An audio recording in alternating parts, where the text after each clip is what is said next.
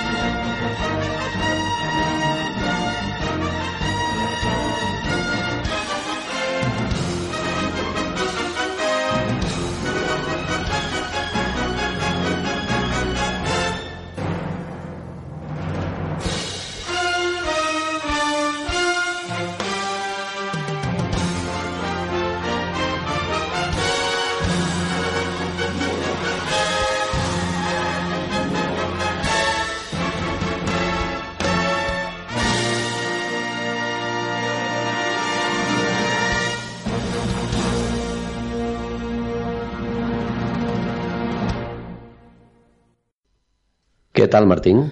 ¿Qué tal, Antonio? ¿Cómo va la vida? Muy bien, con un poco de sueño, pero bien. Aquí en este programa especial que tenemos hoy eh, de los Oscars de 2020, un programa que habitualmente es muy escuchado entre nuestros oyentes. Así es, un clásico de Netflix un clásico ya. Sí.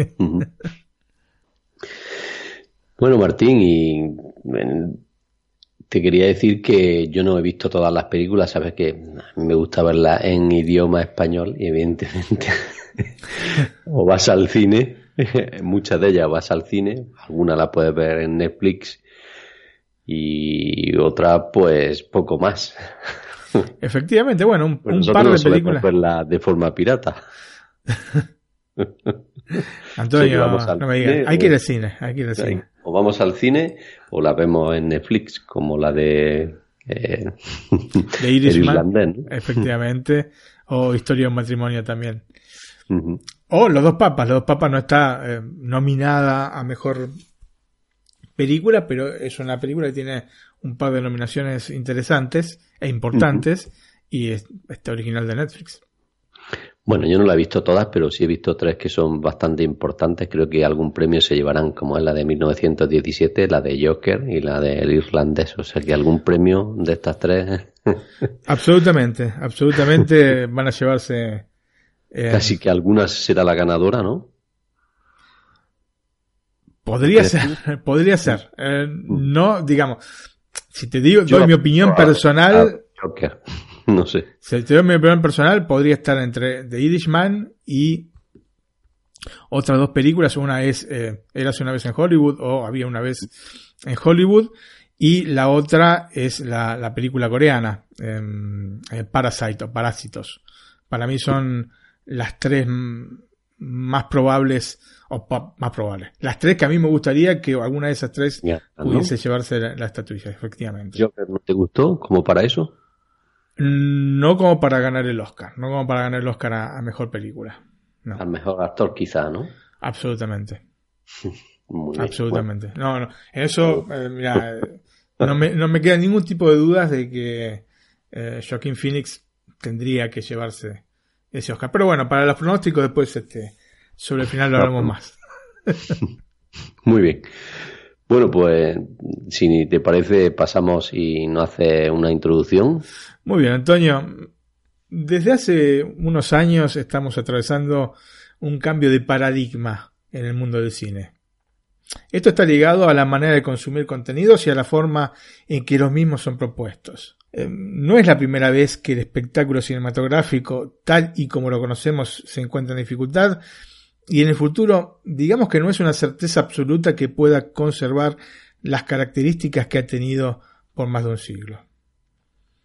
En la década del 50 y 60, para contrarrestar a la televisión, se optó por un cambio de formato que permitiera diferenciarse de la competencia. Así que nacieron, por ejemplo, los formatos panorámicos, ¿no?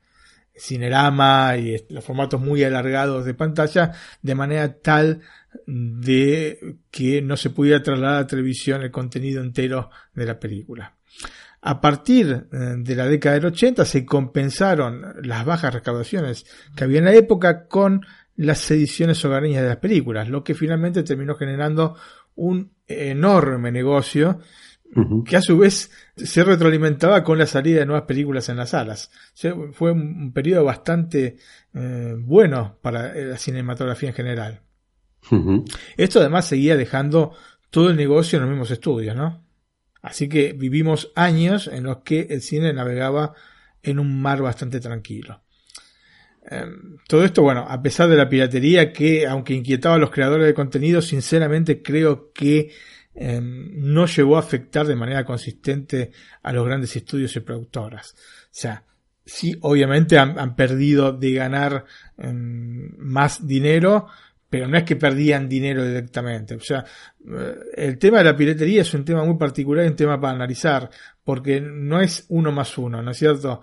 Mm, si vos solamente podés acceder a un contenido em, de manera legal pagándolo, quizás no compres todo lo que descargarías, ¿entendés? Descargas mucho más de lo que compras. Es muy particular esto, lo que han perdido los estudios. Por ello, claro, magnifican y te dicen, no, perdimos tanto, tanto. Pero en realidad es lo que perdían de ganar respecto a un específico número de, de películas de producciones. Bueno, yo en este sentido tengo una opinión y es que mm, realmente el que quiera comprar una película o el que compre habitualmente películas las va a seguir comprando este el contenido pirata o no esté. Y el que y el que no compre películas no las va a comprar, las consiga o no piratas. Mira, lo que ha pasado en los últimos años con el, cierre de las grandes cadenas de, de alquiler es que han quedado solamente el nicho de cinéfilos que compra películas. Generalmente, o mejor dicho, hoy por hoy no se sale de ese, eh, digamos, estrecho número de, de gente, ¿no es cierto? Porque eh, la gente en general ve una vez la película y después no la ve nunca más.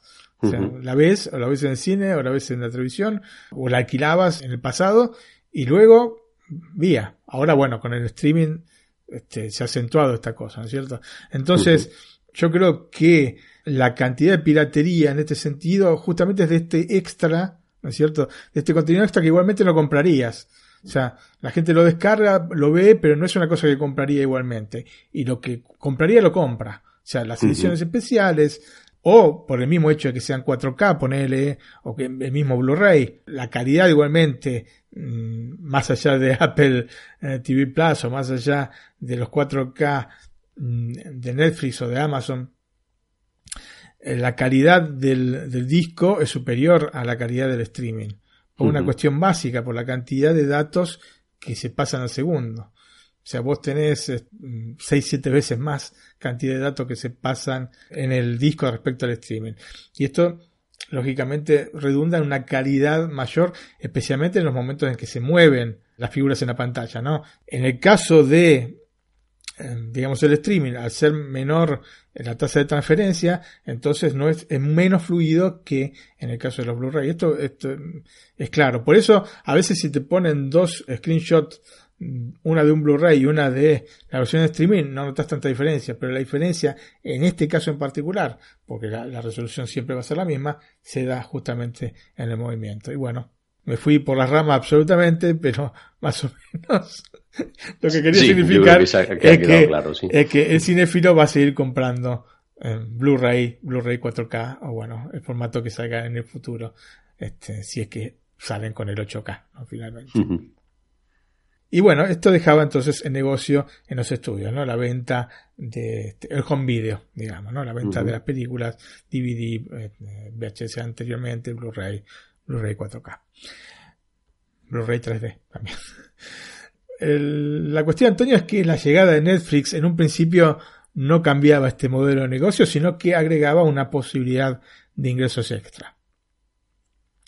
El tema es que em, poco a poco la empresa se fue generando un espacio más amplio, lo que hizo que los estudios buscaran tratos cada vez más leoninos con Netflix o directamente intentaran quedarse con el nicho de mercado que había sido fundamentalmente creado por Netflix, ¿no? Porque después llegaron otras compañías de streaming, pero eh, la compañía que creó el mercado del streaming, como lo conocemos hoy, es Netflix, ¿no? A su vez, el asentamiento eh, de una realidad como Netflix y posteriormente, como te digo, Amazon Prime y otros servicios, eh, produjo una debacle en el mundo del video hogareño. O sea, unas consistentes pérdidas para los estudios, o no pérdidas, sino menores ganancias por la venta de DVD, en Blu-ray, etcétera, ¿no? Con números cada vez más pequeños, entonces, este, aunque la calidad técnica ha seguido de aumento, entonces se generó una crisis dentro de, este ámbito, ¿no? No por nada un coloso como Blockbuster en el año 2013 tuvo que bajar las persianas. Y atención, acordate de este, de, de este año, 2013, porque comprendiendo cómo estaban, este, o cómo se estaban, mejor dicho, posicionando los creadores de contenido, Netflix decidió crear el propio.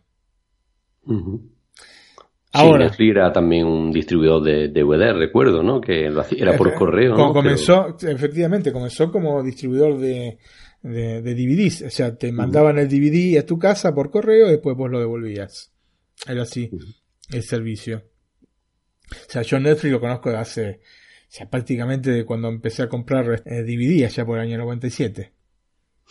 Así que sí, sí, sí. Tiene muchos años Netflix, más de lo que uno podría pensar.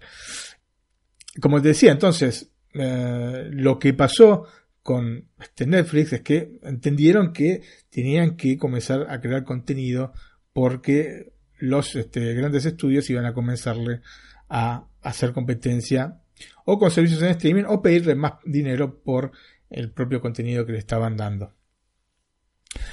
Y el crecimiento de las inversiones de Netflix te da una pauta de cómo es que creció todo este sistema que, crearon, ¿no es cierto? Em, vos pensás que justamente en el 2013, te, te acuerdas que te dije que te acordás de este número, de este año, mejor dicho, eh, fue, que fue el año que cerró Blockbuster, fue el año en el que Netflix sacó sus primeros contenidos originales, ¿no?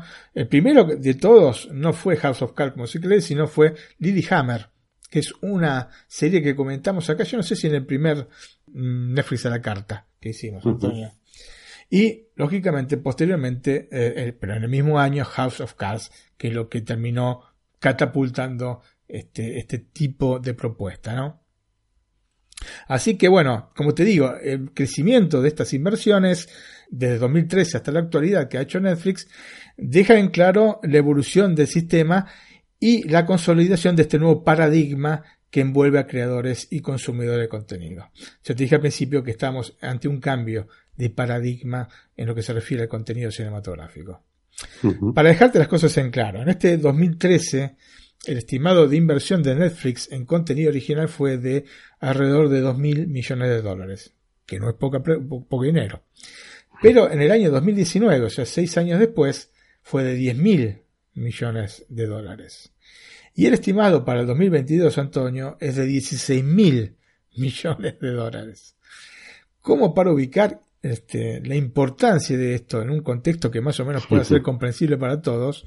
Pensemos que la inversión de un gigante, aunque venido a menos, como Fox, en el año 2019 fue de 3.800 millones de dólares, contra los 10.000 de Netflix. Y Disney, que a todas luces es la empresa más grande del sector, invirtió 19 mil millones de dólares, o sea, casi el doble que Netflix. Pero atención. En el 2022, en el 2022 claro, va a estar muy cerca. Yo creo que Disney igualmente va a aumentar la inversión en contenido, más, más aún teniendo a Fox dentro de, de, su arco de acción, ¿no? De su radio de acción.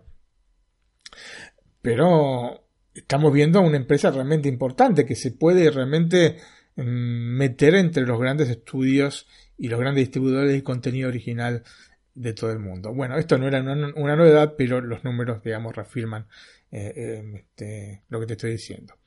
Por otra parte, el avance tecnológico nos ha permitido tener en nuestros hogares cada vez más y mejores instrumentos como para gozar el espectáculo cinematográfico y claramente el televisivo.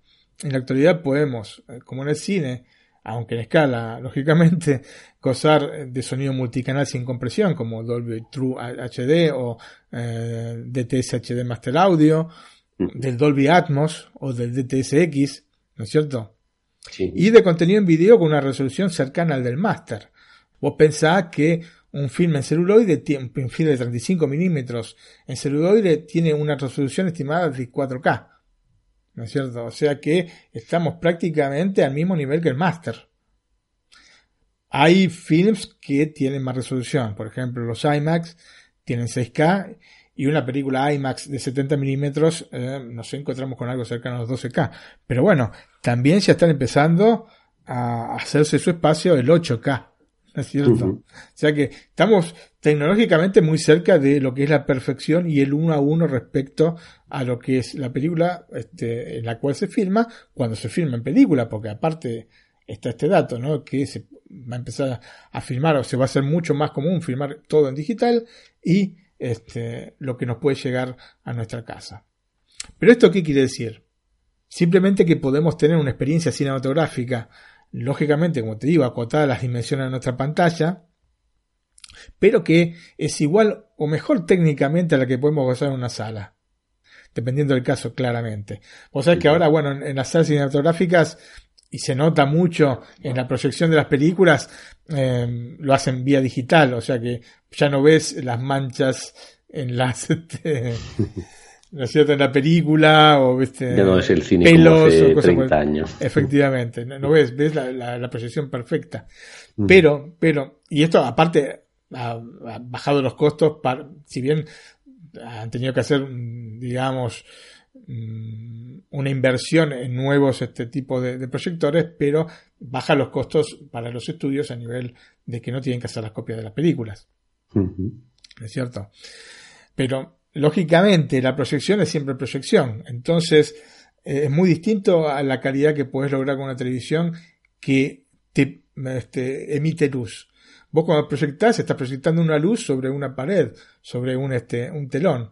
Eh, sin embargo, cuando vos ves este, televisión, eh, la luz viene del mismo, de, la misma fuente donde estás viendo el contenido. Entonces, con televisores calibrados, con televisores de calidad, se puede realmente tener una visión mucho mejor que la que puedes tener en el cine y mucho más cercana a lo que quería el director de la película.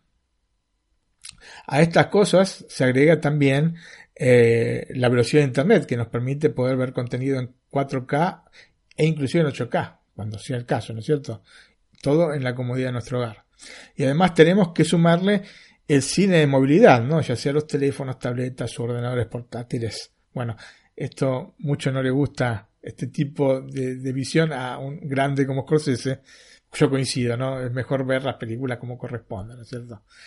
Imprimis en el cine, pero bueno, si no tenés posibilidad de ir a verla al cine, o si querés verla nuevamente, también en tu casa.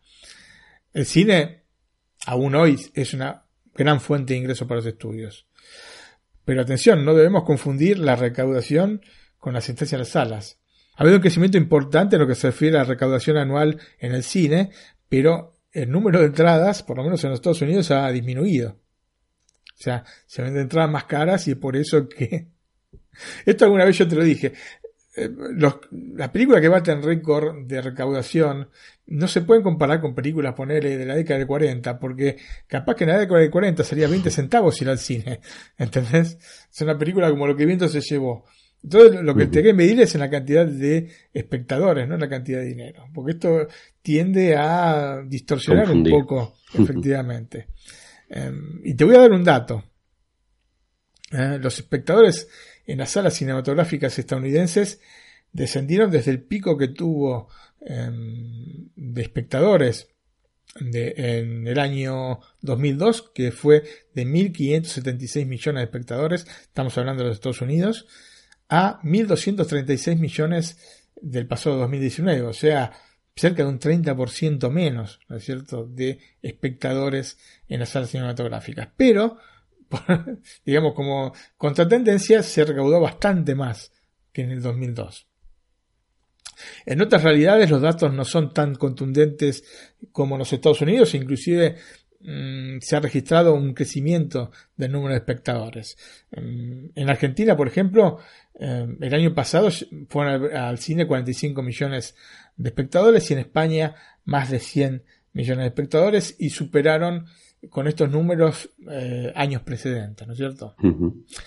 De todas maneras, lo preocupante que se plantea aquí es cómo estuvieron distribuidos estos espectadores, Antonio. Y acá queda claro que el grueso, porque estuve viendo, el grueso se obtuvo con los grandes blockbusters de Disney, de Disney, no los grandes blockbusters en general, de Disney. O sea, mm, de los 45 millones de espectadores que ha tenido, que han pasado por el cine eh, en Argentina el año pasado, unos 38-39 millones son de películas de Disney. De, eh, obviamente Los Vengadores, El Rey León, eh, Toy Story 4, Capitana Marvel. Entonces, esto sí es preocupante porque ante todo se concentra la cantidad de espectadores en pocos títulos. Y después en una sola empresa. Y esto no creo que le haga bien al cine en general. El paradigma entonces cambia cuando, Antonio, quien crea contenido cinematográfico eh, no piensa en la recaudación en las salas, ¿no? Este es el real cambio de paradigma. Netflix produjo casi una cuarta parte de las nominaciones a mejor película, que para mí tendrían que haber sido ocho y en ese caso hubiese tenido este, su, su cuarta parte. Entonces tuvo un poco menos porque son nueve, dos sobre nueve. Que estrenó aparte en el cine solamente para cumplir con los reglamentos de la academia, ¿no es cierto? lo que hace, porque vos sabés que tienen que estrenar las películas, por lo menos están en cartel yo, eh, ahora, después te digo bien. semanas, ¿no? Sí, sí, un par de semanas, sin interrupción y con tres funciones diarias.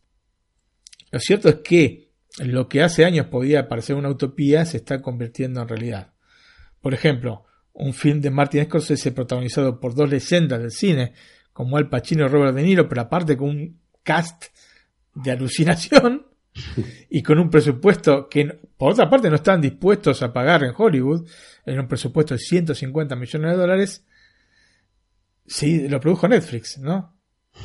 Es un claro ejemplo de que las cosas cambiaron. Estuvo un par de semanas en el cine y después online. Netflix. Efectivamente.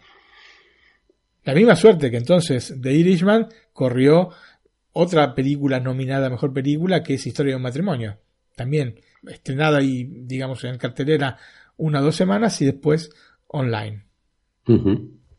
Lo cierto es que esto es una tendencia que creo yo se va a ir incrementando con el tiempo. Y ojo, estamos hablando de una realidad que aunque norteamericana, está fuera del ámbito hollywoodense. O sea, Netflix eh, es norteamericana como empresa, pero no forma, inclusive está en la zona de California, pero no forma parte del establishment de estudios.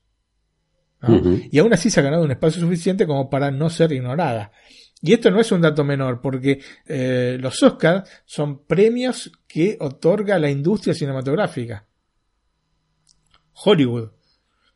Y que hayan tenido en consideración dos películas de Netflix te indica cómo están cambiando las tendencias. Pasando al resto de las nominadas, tenemos nuevamente una diversidad de géneros dada por la intención de ampliar el abanico de posibilidades y generar más espectadores tanto para la ceremonia como para la misma recaudación que puedan tener las películas nominadas. Aunque sabemos que al fin de cuentas no todas están en el mismo nivel ni cuentan con las mismas chances.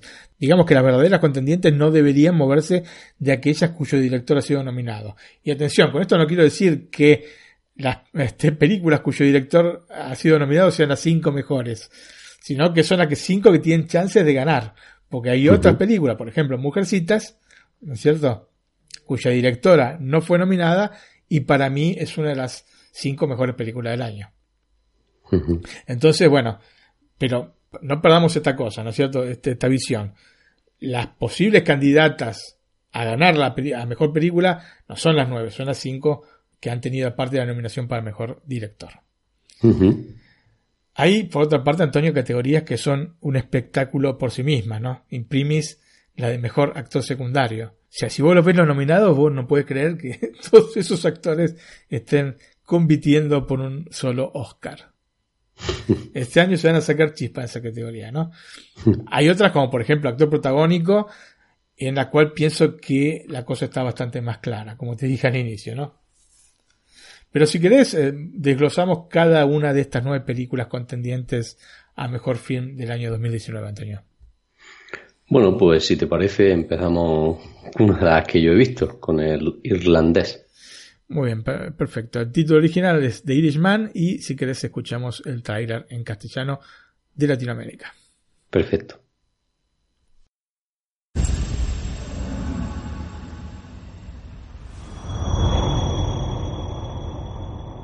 Tengo entendido que eres mi hermano. Sí, sí, es un placer.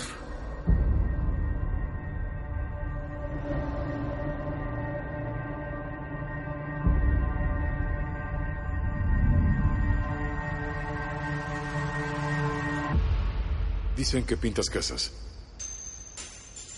Así es, sí, eso hago.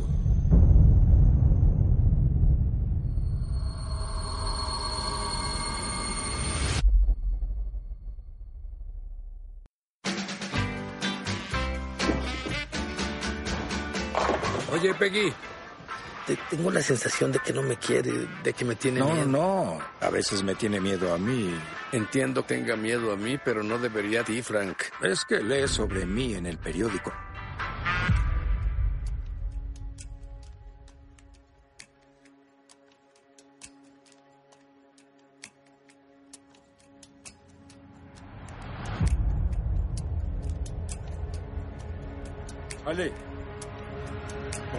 Hola, irlandés.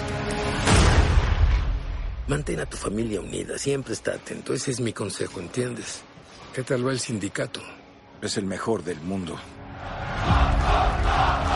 Un amigo nuestro tiene problemas.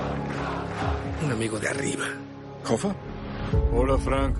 ¿Te gustaría formar parte de esta historia? Lo que me pida que haga, estoy disponible. Tú eres cercano a él, tal vez te haga caso. Eres como de mi familia, Frank. Irene, las niñas, la hermosa Peggy. Quiero una foto.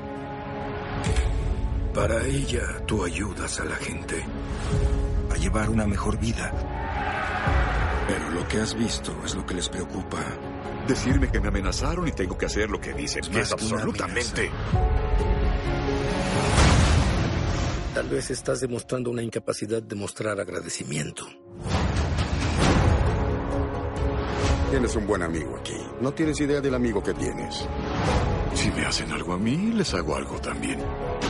Podrían ir tras de ti. Porque estás conmigo. Yo sé cómo te sientes, Frank. Se lo buscó él mismo. Tuve que meterte en este asunto. Pero tú estarás bien. Porque estás conmigo. ¿Sientes algo por, por lo que has hecho? ¿Algún remordimiento por las familias? Oye, no tienes idea de cómo fue para nosotras. No podíamos acudir a ti con un problema por lo que, por lo que hacías. Solo intentaba protegerla, protegerlas a todas. Solamente que lo siento, es todo. ¿Por qué?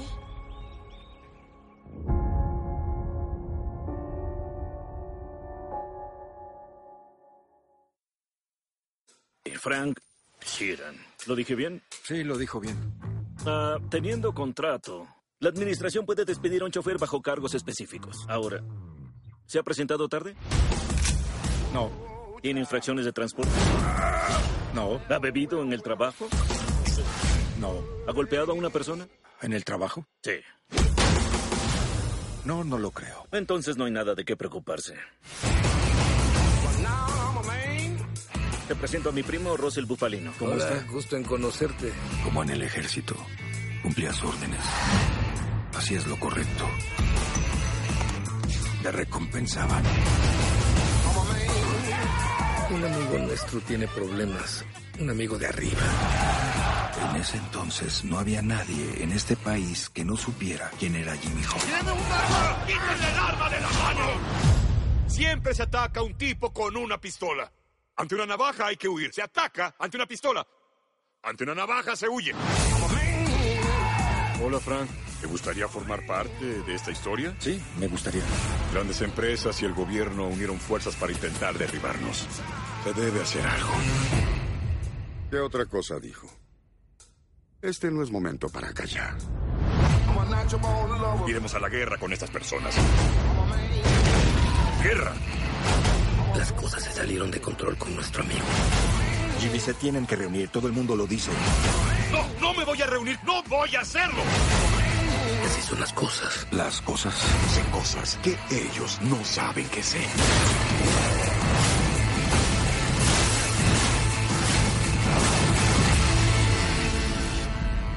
Pero sí va a pasar.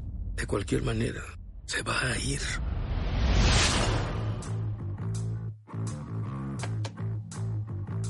Y de hecho, me da igual si lo hizo o no. No marca una diferencia para Lo mí. sé. Estoy para defenderlo. ¿Entiende? Claro.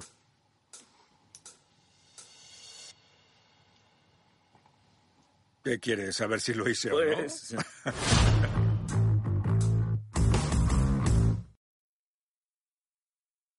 Bueno, Antonio, basada en hechos reales, The Irishman nos presenta a Frank Sheeran, un veterano de la Segunda Guerra Mundial que trabaja como conductor de camiones. Eh, en una escala, digámosle, técnica, porque tiene un problema con el motor, en una estación de servicio va a conocer a un hombre que va a cambiar su vida. Se trata de Russell Bufalino, uno de los hombres fuertes de la mafia de Filadelfia. Rápidamente, entre los dos nace un feeling muy particular y Bufalino ve en este irlandés una característica fundamental en el mundo que transita, la confiabilidad. La relación que se genera entre ambos va a ir más allá de los negocios, pero como vamos a poder ver, nunca por sobre los mismos negocios. ¿Me comprendes? Sí. O sea, una cosa es la mitad y otra cosa, amigos míos, son los negocios. Russell confía tanto en Frank que lo presenta a Jimmy Hoffa, el jefe del sindicato de los camioneros, un hombre de un carisma arrollador, con una personalidad vehemente, pero calculadora. Hoffa es un verdadero estratega y manipulador, pero su carácter tiene también un costado afectuoso y seductor, y es por eso que tiene tanto carisma, ¿no es cierto? Frank se deja entonces seducir por estas cualidades de Hoffa y rápidamente se convierte en sus guardaespaldas, posteriormente en su consejero, en su protegido y probablemente en su mejor amigo. El viaje de estos tres personajes, ¿no es cierto? Eh, Bufalino, o sea, Russell Bufalino, pues hay otro Bufalino en la, en la historia, Jimmy Hoffa y Frank Sheeran, un viaje que hacen a, partir de, digamos, la historia americana, o a través, mejor dicho, de la historia americana, es el motor y el motivo por el cual amamos el cine de Scorsese. El director italoamericano nuevamente se apoya en verdaderos métodos del cine, especialmente el de este género, para crear una historia y unos personajes que funcionan como una especie de recopilación de lo mejor de su filmografía al respecto. Por los poros de film sale la misma esencia de un director que es una inacabable fuente de inspiración. Scorsese genera una versión alternativa de una de las mejores películas de mafia de la historia, ¿no? Buenos muchachos, Goodfellas. Esto queda clarísimo con el plano secuencia extraordinario que habla el film, ¿no? Que de alguna manera es un automenaje a aquel memorable que vimos en la película de 1990 cuando Henry Hill ingresa junto a su pareja que se llama Karen al Copacabana. Yo no sé si tenés presente o si viste Buenos Muchachos, Antonio, pero hay una escena en la cual Henry Hill, que es el protagonista principal, digamos, de Buenos Muchachos, el que relata la historia, entra al Copacabana por la puerta de digamos por el acceso, no te voy a decir privado, pero por el acceso de, los trabajadores del local, ¿no es cierto? Y es un plano secuencia que dura unos tres minutos más o menos, es extraordinario, es extraordinario, es una joya del cine, ¿no? Como si la he visto la has visto y, seguramente recordarás esto porque es una de esas cosas que no se te olvidan. Un plano secuencia de este tipo seguramente no, te vas a olvidar. La película está, por lo menos en, acá en, en Italia, está dentro de Netflix y probablemente por la afinidad que tiene con The Irishman esté también en, en Netflix de España porque estos no son casuales, este, este tipo de, digamos, de acoplamientos de películas, ¿no es cierto? Si es que no está en Netflix de Latinoamérica o en Netflix de España, la pueden buscar esta escena en YouTube, ponen este, Copacabana, eh, Goodfellas o bueno muchachos Copacabana y seguro que les va a aparecer. Plano secuencia al máximo. En esta ocasión, la cámara, ¿no? En el caso de Dirishman, se mete en lugar de en el Copacabana, se mete por los amplios corredores de una ciudad ancianos. Sí, efectivamente, para terminar encontrándonos con Frank Sheeran, que es a todas luces la antítesis del personaje interpretado por Ray Liotta en Buenos Muchachos. Es otro irlandés, sí, en un mundo de italianos que también aquí nos acompaña con su voz en off y nos introduce en la historia, pero tiene una actitud distinta. Robert De Niro pone a la luz esta capacidad que tiene de poder transmitir mucho a partir de poco, ¿no? dándole vida a una serie de sentimientos contrastantes que se encuentran detrás de esta máscara indescifrable de Shiran, ¿no? que parece que no tiene, se tiene la misma cara para todos, ¿no? Aplastan un dedo con un martillo, o tiene un orgasmo, tiene la misma cara el tipo, no cambia absolutamente en ningún momento. Por su parte, Joe Pesci interpreta a un bufarino que no es otra cosa que la antítesis de sus propios personajes, ¿no? O sea, vos sabés, los personajes que interpreta generalmente eh, Joe Pesci son estos personajes absolutamente fuera, este, casi te diría de contexto, ¿no? Muy extrovertidos, muy este, violentos, ¿no es cierto? Sí. En este sentido, la parquedad de, de Russell Bufalino puede competir seriamente con la del personaje de De Niro. Russell Bufalino es el personaje que realiza Joe Pesci, de recuerdo. Por último, completando el trío, nos encontramos con un superlativo Al Pacino, que interpreta a su vez a un personaje que se contrapone con el de Michael Corleone, ¿no? Es el personaje que lo lleva a la fama. Eh, es absolutamente distinto. Si bien sí, ambos son calculadores, pero eh, eh, Hoffa es un hombre que se deja llevar a sí mismo por su misma personalidad carismática, ¿no? Cometiendo errores que en el ambiente que frecuenta pueden costarle la vida. Nada que ver con Michael Corleone.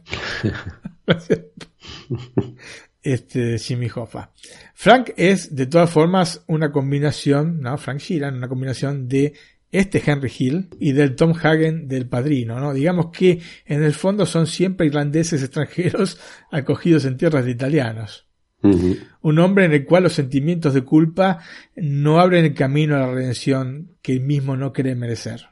Y no lo abren por este motivo, ¿no? Y probablemente estemos de acuerdo con él en, en este caso, ¿no? De que no, no merece realmente ningún tipo de, de redención está sumergido en una cultura en la cual la palabra clave es sobrevivir, Sheeran, ¿no? Y en la que las cosas se deben hacer sin preguntar el por qué. ¿Cierto? A hacer esto. Pero ¿por qué? No, no. Acá no preguntas, luego lo haces y basta. Eso sí, es mundillo de la mafia. Por lo menos así, yo no conozco ningún mafioso desde ya. Pero, bueno, podría, ¿no? Vivo en Italia. Pero, eh, más allá de esto, no conozco a ninguno. Cuando si te, digamos que, es un clásico en el cine, si te piden algo no te que estar preguntando por qué. ¿no? Vas y lo haces y basta. Antonio, yo creo que la cosa que más me gusta de esta The Irishman es que termina siendo una tragedia griega vestida de mafia italiana. Claramente es un film largo que mm, de esta manera como este, está presentado en Netflix no hubiese podido llegar a las salas cinematográficas. Es tan largo que inclusive este, le habían hecho una pregunta en una entrevista a Martin Scorsese si eh, era bueno dividirlo, una, profanación absoluta, ¿no? Una película se ve desde el inicio hasta el fin, no se divide en partes, no puedes dividirla. Ni Netflix se hubiese osado hacer una cosa así con una obra como esta. La pregunta es si esto mismo hubiese podido ser contado de una manera más compacta, ¿no? Complicado. Eh, yo creo que no, yo creo que eh, no se podía, y es por eso que no podía Scorsese llevar este proyecto o que le aceptasen este proyecto tal cual como, como está presentado en Netflix a, una, a uno de los grandes estudios, ¿no? Porque difícilmente te financian una película de mafiosos de más de tres horas. O sea, es complicado, es complicado. Antonio, lo que hace Scorsese con la película es generando con infinita paciencia, por eso dura tanto, genera con esta infinita paciencia el entretejido de esta tragedia moderna y lo hace de manera tal mm, que quitar un diálogo, que quitar una toma, una simple mirada, ¿no es cierto?, terminaría minando el concepto al que apunta toda la obra. Este film, Antonio, refleja la estética que Scorsese le imprime a sus películas desde hace décadas, ¿no? Con la misma evolución que fue teniendo el director en su manera de contar historias a partir de enormes pantallazos de una realidad que no siempre es visible a nuestros ojos, pero que están así, ¿no es cierto? Las cosas pasan aunque no las veamos. Como si se tratase de una especie de mundo paralelo. En resumen, The Irishman es una película que, aunque no creo que sea lo mejor de Scorsese, pero esto obviamente no le quita quilates, porque Scorsese, no sé, si no es el mejor director eh, de la historia, le pasa muy cerca, Antonio.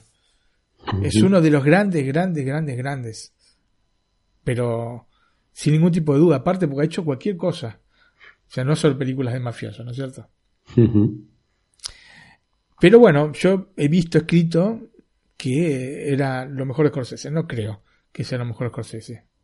Pero sí tiene este toque incomparable e indeleble de que considero para mí el mejor director de la historia, pero ponerle, si lo quieres ver de la manera menos subjetiva, será entre los tres mejores directores de la historia. La única cosa que a mí francamente no me convenció de esta película, que me pareció fantástica, fue el CGI que se aplicó a los rostros de los protagonistas para rejuvenecerlos. Después que cuando estaba viendo la película pensaba yo, bueno, ¿esto cómo lo habrán hecho, no? Si es cierto que Efectivamente, van cambiando como si tuvieran 20, entre 40 y, y, 50 años más o menos. Sí, eh, mira, mm, digamos, a ver, el problema que tenemos acá es que el resultado no es parejo. Si fuese parejo en toda la película, vos decís, bueno, es bueno siempre, pero no es así. Hay momentos en que es mejor que en otros. ¿no? Hay momentos que es más convincente que en otros. En algunos momentos parecen que los actores fueran realmente más jóvenes y en otros, mirá la ironía, parece que tuvieran una máscara de teatro griega, ¿no? Yo te dije que parece una tragedia griega. Es un poco así. Y aparte hay otro elemento que yo le comenté a mi esposa cuando estábamos viendo la película, porque nos, estamos los dos un poco, nos chocaba un poco el tema de este CGI a las caras, ¿no? Que es un CGI que si vos lo ves en fotos, vos decís, uy, impresionante. Pero en movimiento, ves, viste, parece una, en algunos puntos parece una máscara de cera que tiene arriba de la cara. Y yo lo que le decía es que aunque vos le pongas, este, digamos, le cambies la cara, le pongas la cara de un tipo de 40, 50 años, después los ves desplazarse a los actores que tienen, todos están cerca de los 80 años, como viejos, Entonces, pero discúlpame, este tipo tiene 45 años por ahí, camina realmente como este, un tipo de 80. Y es porque se le puede cambiar la cara, pero no puede cambiar la manera de caminar, ¿no es cierto? Entonces, esto es, digamos, el, único pero que le puedo poner a una película que realmente es fantástica, Antonio. O sea, como para resumir. Es el único, el único pero. Bueno, pasamos a los datos técnicos, Antonio. La película fue presentada en distintos festivales antes de su estreno formal en Netflix.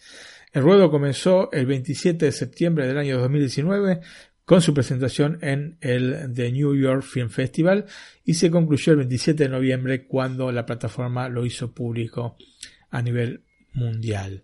Desde ya que para poder ser candidata al Oscar, como te dije anteriormente, tuvo que estrenarse en el área de Los Ángeles y estar en cartel por lo menos una semana y con tres funciones diarias.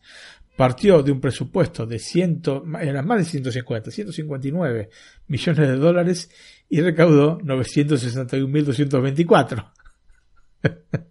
Hubiese sido un tremendo fracaso, ¿no es cierto? Bueno. no hay que aclarar el porqué de esta exigua recaudación, ¿no es cierto? Que ya me parece tanta, ¿no es cierto? Para una semana en las salas de Los Ángeles y en algunos otros países se estrenó, ¿eh? Tuvo algunos este, días en las salas cinematográficas.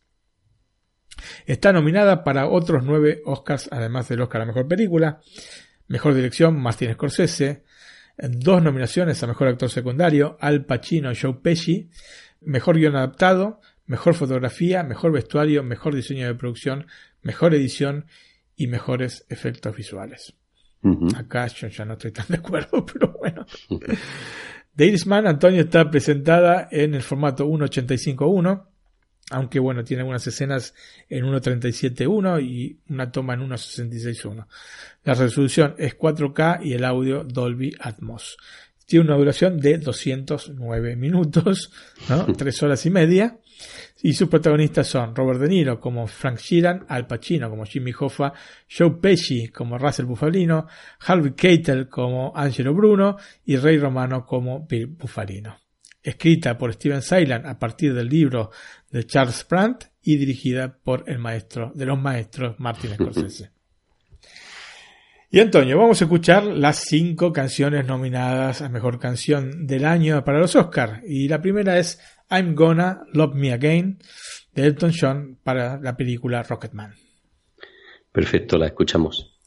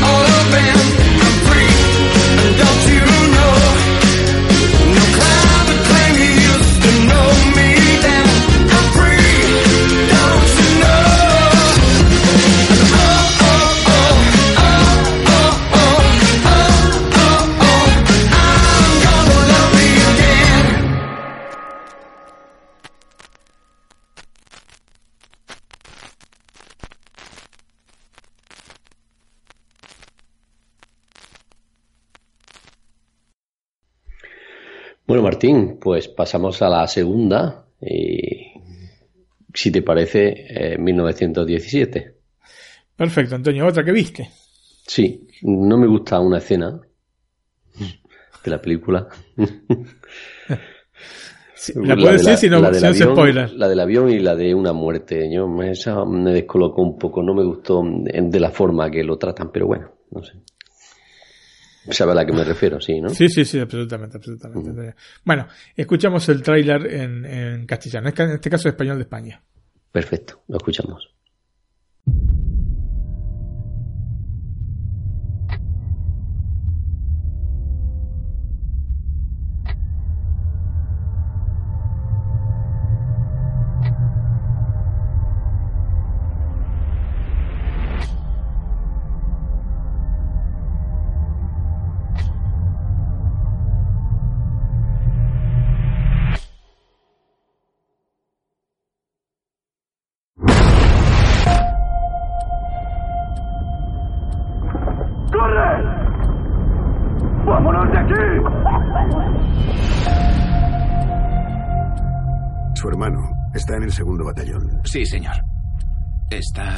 Vivo. Y con su ayuda me gustaría que siguiera así. Pero van hacia una trampa. Sus órdenes son entregar un mensaje para suspender el ataque de mañana. Si no lo consiguen, perderemos 1.600 hombres. Entre ellos su hermano.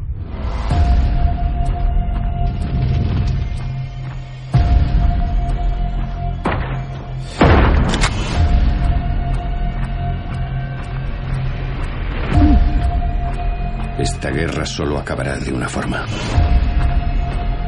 Con el último hombre que quede en pie. ¿Qué diablos está haciendo, cabo? ¡No! ¡No, no!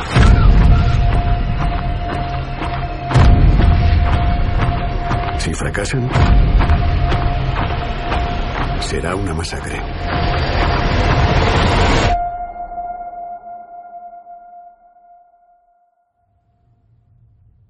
Suerte.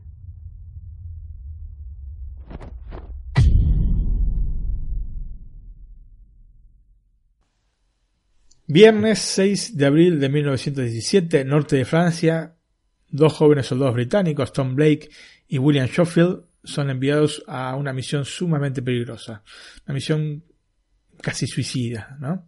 Deberán atravesar las líneas enemigas y entregar un mensaje vital al segundo batallón para evitar que las tropas británicas caigan en una trampa alemana que espera ser atacada. Y esto podría costarle la vida a 1.600 soldados.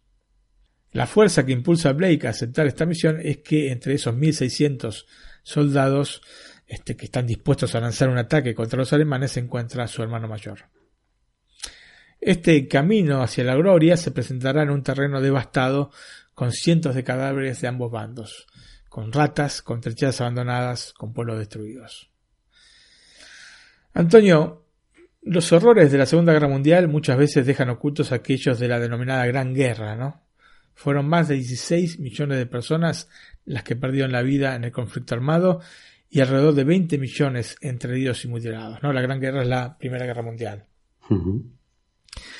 El film eh, se basa en relatos que el abuelo de Sam Mendes, que es el director de la película, le contó a su nieto, este, que es el director, por otra parte, de Belleza Americana, una película que trajimos en alguna ocasión a Netflix al Carta, que también ganó el Oscar a Mejor Película. Lo particular de este relato bélico es que la misma guerra genera el contexto en el que se desarrollan los hechos sin ser necesariamente la protagonista del mismo. O sea, no es la guerra la protagonista de 1917. Se trata de una serie de historias encadenadas en un relato general que parte desde la simplicidad del guion, pero que deja al descubierto una potencia narrativa visual que termina envolviendo al espectador. El cine, como sabes Antonio, es esencialmente imagen, de hecho empezó siendo mudo, y justamente este es el aspecto que más se destaca en una aventura en la que el público termina viviendo en primera persona las peripecias y la emoción de los protagonistas. Dicho esto, es más que claro que la fotografía juega en 1917 un rol trascendental. ¿no? Son especialmente angustiantes y claustrofóbicas las escenas dentro de las intrincadas trincheras, ¿no? Al inicio, cuando están moviéndose por las trincheras, yo no sé si vos lo experimentaste, pero esta sensación casi agobiante, ¿no es cierto?, de que no hay ninguna salida, de un laberinto sin fin. Era realmente espeluznante. La película está compuesta por una serie de planos secuencia que pretenden ser uno solo, en una especie de filmación en tiempo real. No sé si te, diste cuenta de este hecho, pero este, es como si eh, hubiesen comenzado a rodar en el momento en que inicia la película, que es cuando están estos dos soldados debajo del árbol, ¿cierto? Y le piden a justamente Blake que, lo acompañe en la vida general. Y a partir de ahí es, eh, no hay contraplanos, son siempre, parece siempre el mismo plano, como si fuese grabado todo de una sola vez. ¿no es cierto? Sí. Eh, este espíritu que te estoy comentando, ¿no? Le da al relato visual una armonía muy difícil de crear este, en la realidad por las claras dificultades físicas, ¿no? No puedes filmar de esa manera. Sería muy complicado, sí. Sí, es realmente complicado. Claro que en la actualidad, para resolver estos problemas, contamos con la ayuda digital. Aunque claramente no es la misma cosa que un plano secuencia estudiado y real, ¿no es cierto? Pero realmente hacer una película de un, de este plano secuencia eh, realmente sería muy, muy, muy osado. Eh, lo importante al fin y al cabo es el mensaje que se quiere brindar y no tanto la manera de alcanzar este objetivo, ¿no? Y el mensaje es este plano secuencia, esta, digamos, presentación de la película absolutamente armónica y, digamos, como en un solo aliento, ¿no es cierto? Mm, para pasar de un plano secuencia a otro, este, generando esta continuidad absoluta durante toda la película, se utilizaron trucos para que el espectador, digamos que, no es que no viese el cambio, pero que no notase tanto, digamos, ¿no es cierto? Em, lo que se hizo entonces fue cubrir la pantalla con algo que tape este, el objetivo, este, o que se cruce alguien por delante, o sea, generar algún tipo de transición de manera tal de que pareciese que es nada más una interrupción temporal y no que han cambiado, digamos, de toma. Eh, claramente fue un acierto elegir para los protagonistas actores que fuesen semi desconocidos. Vos te acordás que yo te había comentado que cuando Spielberg filmó este, Rescatando a Soldado Ryan, ¿no? Em, había contratado a este, Matt Damon para hacer de este famoso soldado Ryan porque era desconocido. Y en el, medio, el tipo se hizo conocido y ganó un Oscar por Good Will Hunting. Esto no le pasó a Sam Mendes y bueno, seguramente estará contento por este hecho, no tanto los actores que hubiesen preferido seguramente en el interín, ¿no es cierto? Eh, pero lógicamente elegir actores eh, que no son conocidos permite con mayor facilidad hacer más caso a la imagen general que a quien está recitando en ese momento. Porque suelen decir, ah, la flauta está acá, Matt Damon, o está acá Leonardo DiCaprio, ¿no? En vez, si no sabes el nombre, directamente te atenes a lo que estás viendo en pantalla. Los grandes actores hacen que no te parezca que esto está pasando desde ya, ¿no? Esto es una exageración que, que estoy poniendo, pero lógicamente es mucho más sencillo em, hacer este tipo de cosas y partir de protagonistas que no son conocidos. Esto parece un dato menor y banal, pero en las películas de este tipo, donde lo visual es sin dudas lo más atrayente, saber elegir un elenco que no disturbe este proceso de asimilación por parte del espectador, especialmente al inicio del film, es fundamental. Mm, y digo especialmente al inicio del film porque es el momento en que, digamos, partís de tu realidad a la, realidad de la película, ¿no es cierto? Es el, es el momento en el cual, digamos, estás más desconectado con lo que está pasando en pantalla. La guerra de trincheras es un tipo de guerra estático y eh, es un tipo de guerra donde se espera incansablemente el movimiento del enemigo. Esta quietud se contrasta justamente con la utilización de planos secuencia en la película, obviamente, que se basan, claro está, en el movimiento de la cámara siguiendo lo que se quiere mostrar, ¿no? La fluidez está dada por la capacidad de quien realiza el relato y en el caso de 1917 es de gran factura. Además, lo interesante pasa por ir saltando de un relato visual en tercera persona a uno en primera, que es lo que va haciendo la película, ¿no es cierto? Impidiendo que el método contamine el objetivo que se presente haciéndolo monótono. Así que este juego entre, digamos, relato en primera persona, relato en tercera persona, realmente eh, es muy eficaz dentro de la película, y más aún teniendo en cuenta de que se trata de un gran, entre comillas, plano secuencia. En mi opinión, el único problema que tiene en 1917 es que la potencia visual de alguna forma termina llevándose por delante un relato que parece menos armónico que su contraparte visual. Es un film para disfrutar de lo estético, pero con un guion más contundente. Aunque esté nominado al Oscar el eh, podría haber sido una película realmente épica. Antonio, pasamos a los datos técnicos. Eh, la película fue presentada en el Royal Command Film Performance en el Reino Unido el 4 de diciembre de 2019. Tuvo posteriormente un estreno limitado en los Estados Unidos el 25 de diciembre. Digamos, la ventana justa como para ser elegible para los Oscars. ¿Te acuerdas que te dije una semana? una semana de tres funciones. La película se estrenó posteriormente en Chile el 9 de enero de 2020, en España y Estados Unidos el 10 de enero en México el 17 de enero y se va a estrenar en Argentina el próximo 6 de febrero. Partió de un presupuesto de 100 millones de dólares y lleva recaudados 143,3 millones de dólares a nivel global. Está nominada para otros nueve Oscars, Mejor Dirección, San Méndez, Mejor Guión Original, Mejor Fotografía, Mejor Maquillaje, Mejor Diseño de Producción, Mejor Banda Sonora, Mejores Efectos Visuales, Mejor Mezcla de Sonido y Mejor Edición de Sonido. Los efectos visuales son muy buenos, sí. Sí, sí, efectivamente, efectivamente. En este caso, sí, coincido con la nominación. La película está presentada en el formato 2.39.1, ¿no? Es un formato muy, muy apaisado. Hay una versión IMAX con una proporción 1.91, o sea que las IMAX te agregan película arriba y abajo, ¿no?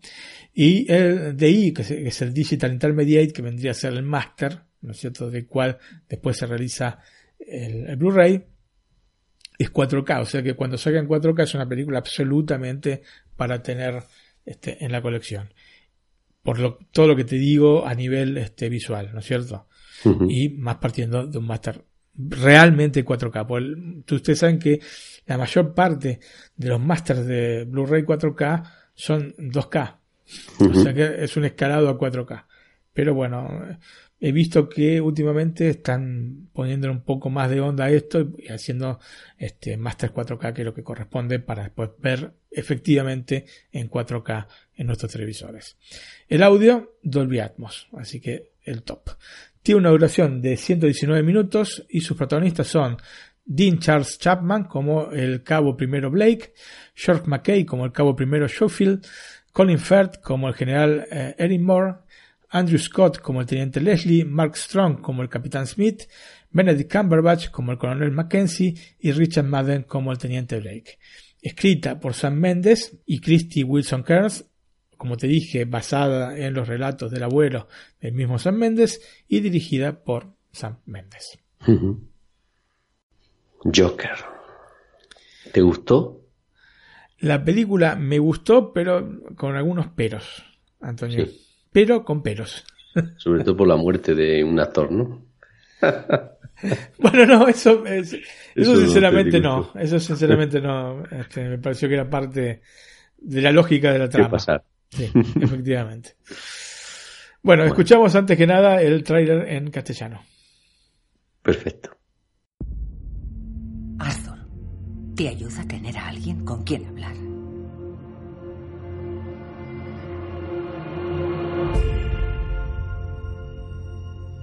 Mi madre siempre me dice que sonría y ponga cara de felicidad.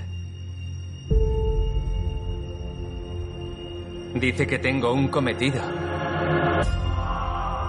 Llevar la risa y la alegría al mundo. ¡Eh! ¡Eh! ¡Anda ahí!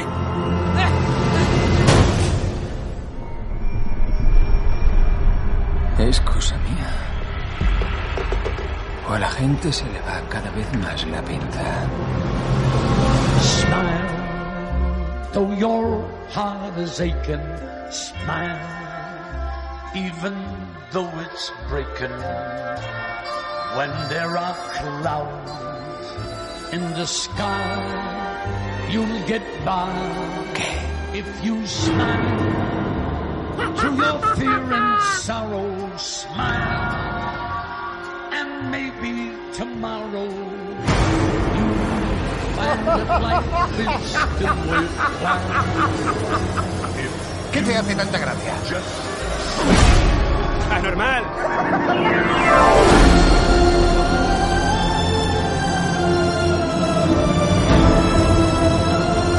Gotham ya no es lo que era.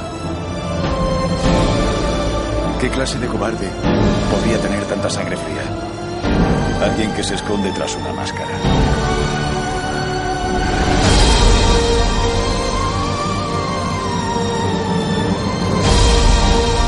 Antes creía que mi vida era una tragedia.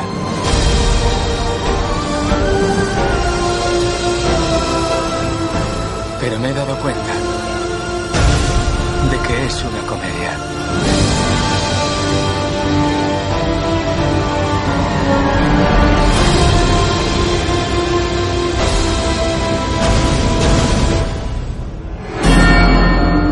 You just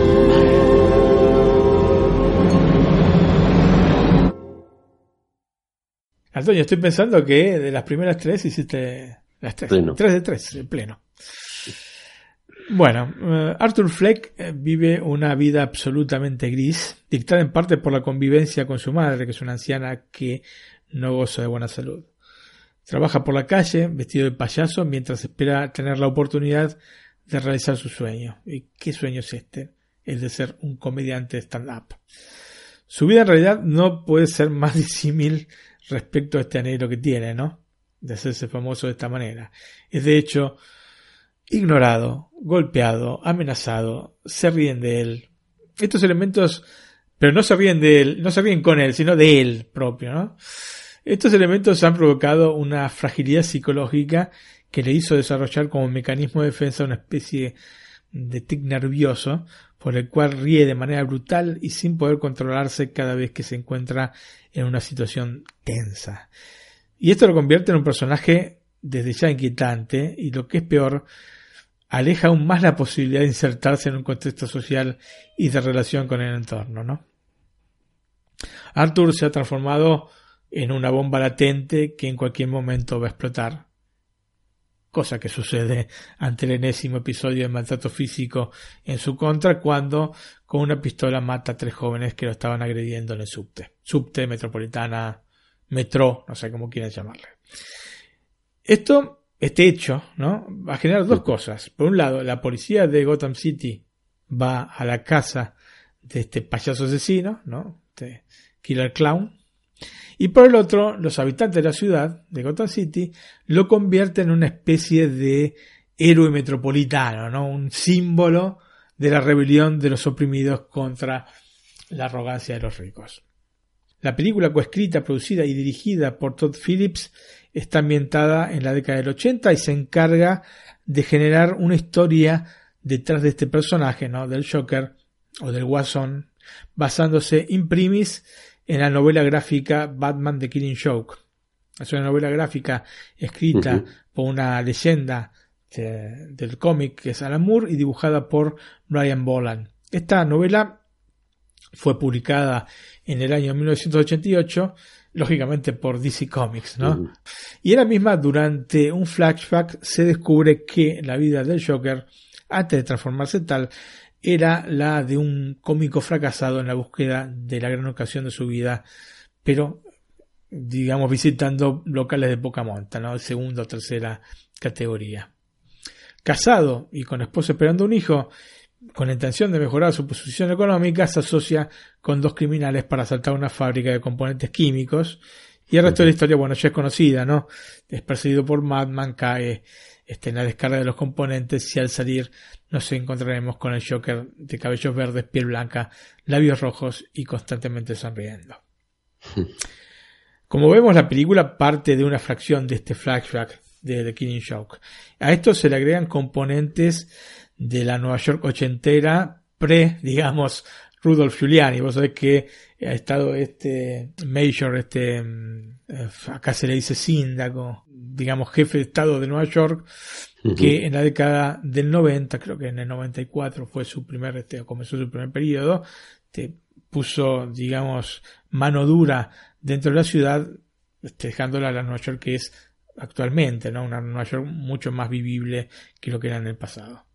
Pero fundamentalmente, este, más allá de estos elementos que te estoy señalando, la novela escrita por Alan Moore y estos componentes de la realidad ochentera este, de Nueva York, se unen a esto, a la historia del Joker, elementos de dos películas de Martin Scorsese que se fusionan en este Joker de Todd Phillips. Una es El Rey de la Comedia, de la cual hablamos hace años en NAC. Y desde. Sí, sí, sí. Una película con Robert De Niro. Sí, sí, sí. Y eh, la otra es, desde ya, Taxi Driver. Ahora, eh, claramente, tomando como punto de inicio estos dos geniales films de Scorsese, la premisa desde la que parte la película es superlativa. El problema, claro, es que Todd Phillips no es Scorsese, ¿no? Ni se le acerca a la sombra de, de Scorsese. De hecho, el director italoamericano, vos sabés que estaba asociado a los orígenes del proyecto de esta película y de, no ser por haberse bajado del proyecto, también hubiese dirigido y producido eh, Joker. La cuestión es que finalmente esto no ocurrió y nos encontramos con un producto que personalmente creo que basa su éxito en la descomunal interpretación de Joaquin Phoenix. De no ser por este elemento, me parece un film que se quiere reflejar en la filmografía de Scorsese pero a través de un espejo que le devuelve una imagen distorsionada. Creo que el mayor mérito que tiene la película es haber hecho redescubrir una joya como Taxi Driver a las nuevas generaciones en un momento tan particular del cine en el cual se continúan repitiendo fórmulas y cuesta encontrar contenidos realmente originales. Entonces, esto es una cosa que realmente le debo dar como pro a la película, que la gente que la ha visto quizás el que nos esté oyendo no la haya relacionado todavía con Taxi Driver, porque es muy joven, porque no vio la película, por mil millones de motivos que pueden este, haber alrededor de esto, ¿no es cierto? Pero quizás ahora sí quiera ver Taxi Driver, porque Taxi Driver es una obra maestra de cine, es una de las mejores películas en absoluto de la historia, ¿no es cierto?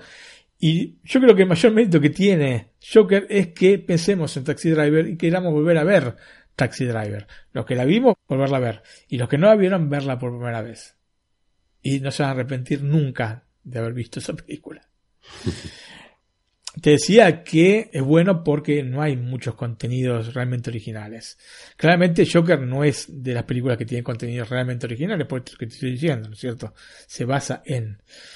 Pero al menos trae consigo este mérito que estoy señalando. Digamos que finalmente el film termina arañando la superficie de un personaje que está planteado de manera muy interesante, pero se queda allí, ¿no? Y el resto lo hace Joaquin Phoenix.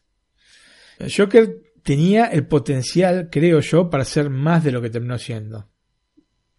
En la película no se ahonda en el perfil psicológico de Arthur, en sus motivaciones más profundas que tienen que estar más allá del revanchismo y del conflicto con su madre. Tiene que haber algo más ahí.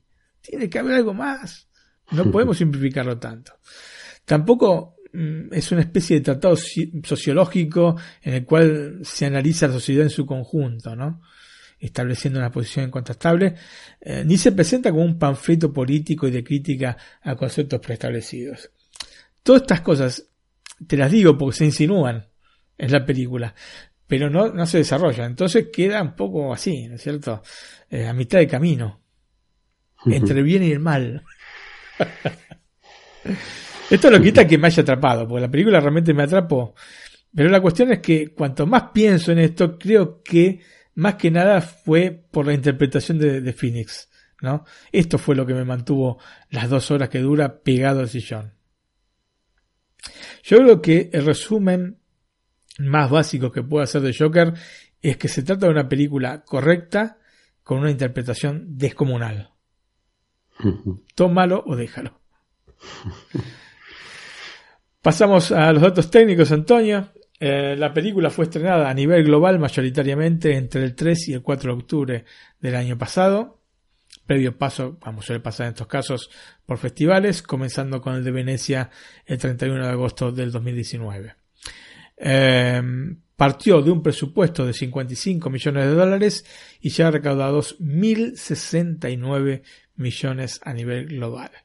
Está nominada para otros 10 Oscars, ¿no es cierto? Mejor dirección, Todd Phillips, mejor actor, Joaquin Phoenix, mejor guion adaptado, mejor fotografía, mejor vestuario, mejor maquillaje, mejor banda sonora, mejor edición, mejor mezcla de sonido y mejor edición de sonido. Joker está presentada en un formato 1.85.1, parte de un Digital Intermediate de en 4K, así que es otra película que se puede analizar, comprar en Blu-ray 4K, y el audio es Dolby Atmos. Tiene una duración de 122 minutos, este, o sea, un poquito más de, dos horas. Sus protagonistas son Joaquin Phoenix como Arthur Fleck, Robert De Niro, que también es productor de la película, como Murray Franklin o Murray Franklin, Sassy Beats como Sophie Dumont, Frances Conroy como Penny Fleck y eh, Brett Callen como Thomas Wayne. Escrita por Todd Phillips y Scott Silver y dirigida por Todd Phillips. Y Antonio, hacemos una nueva pausa musical con la segunda canción nominada Mejor Canción del Año de una muy buena película que se llama Harriet. La canción es Stand Up y es de Cynthia Erivo y Joshua Campbell. Perfecto, la escuchamos, Martín.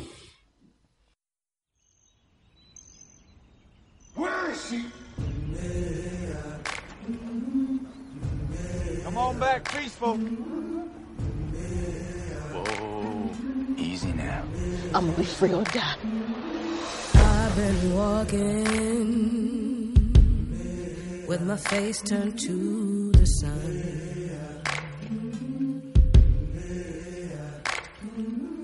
Weight on my shoulders, a bullet in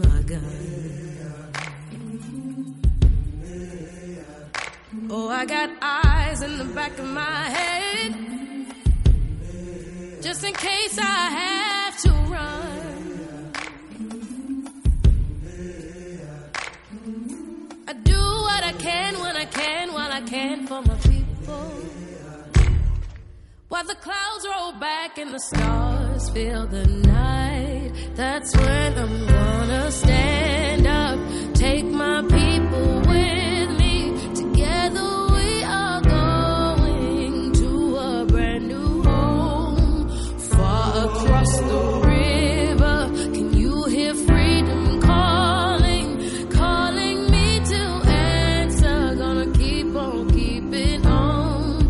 can feel it in my bones.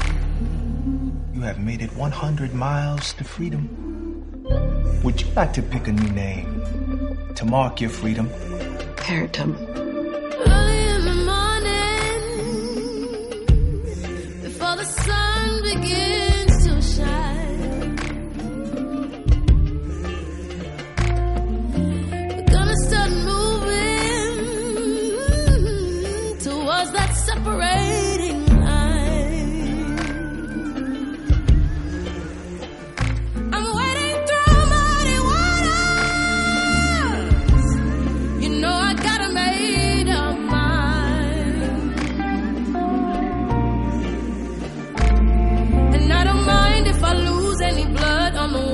salvation.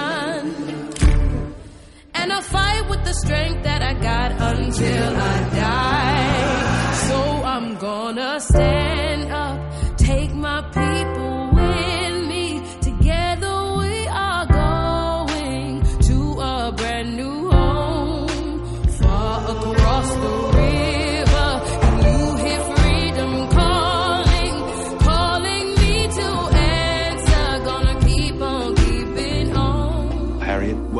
Underground Railroad.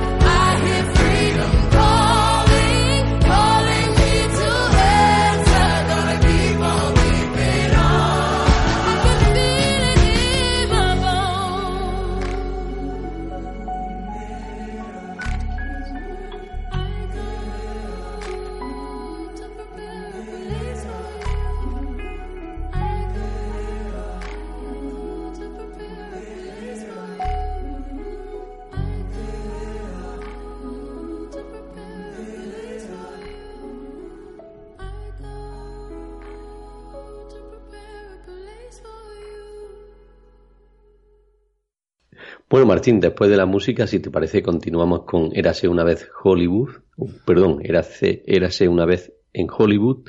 Había una vez en Hollywood o en inglés. Once Upon a Time in Hollywood.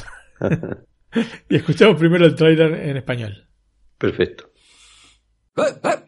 Ahí estoy, ahí estoy.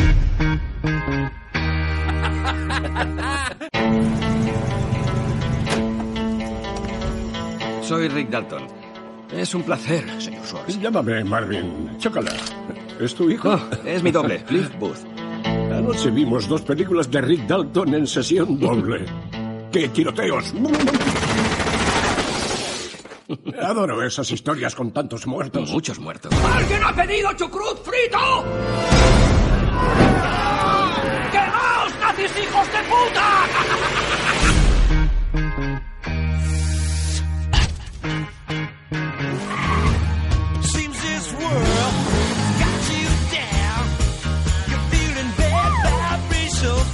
¿Eres actor? No, especialista. Sigues con Rick, ¿eh? Aquí sigo. Puedes hacerle lo que te dé la gana.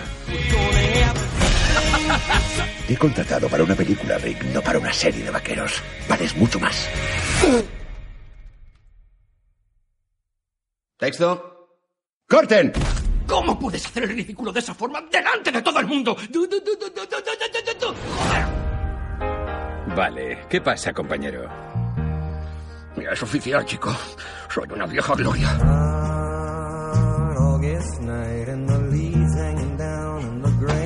Aquí me tienes hundido en la miseria. ¿Y a quiénes tengo de vecinos? Soy Sharon Tate. Actúo en la película. ¿Sales ahí? Esa soy yo, la señorita Carlson, la patosa.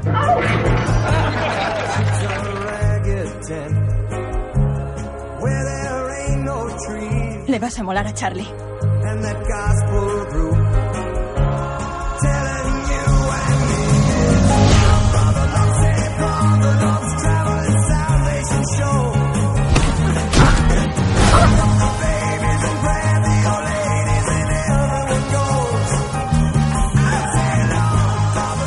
Esta ciudad, todo puede cambiar tal que así. ¡Eh! Eres el puto Rick Dalton. No lo olvides.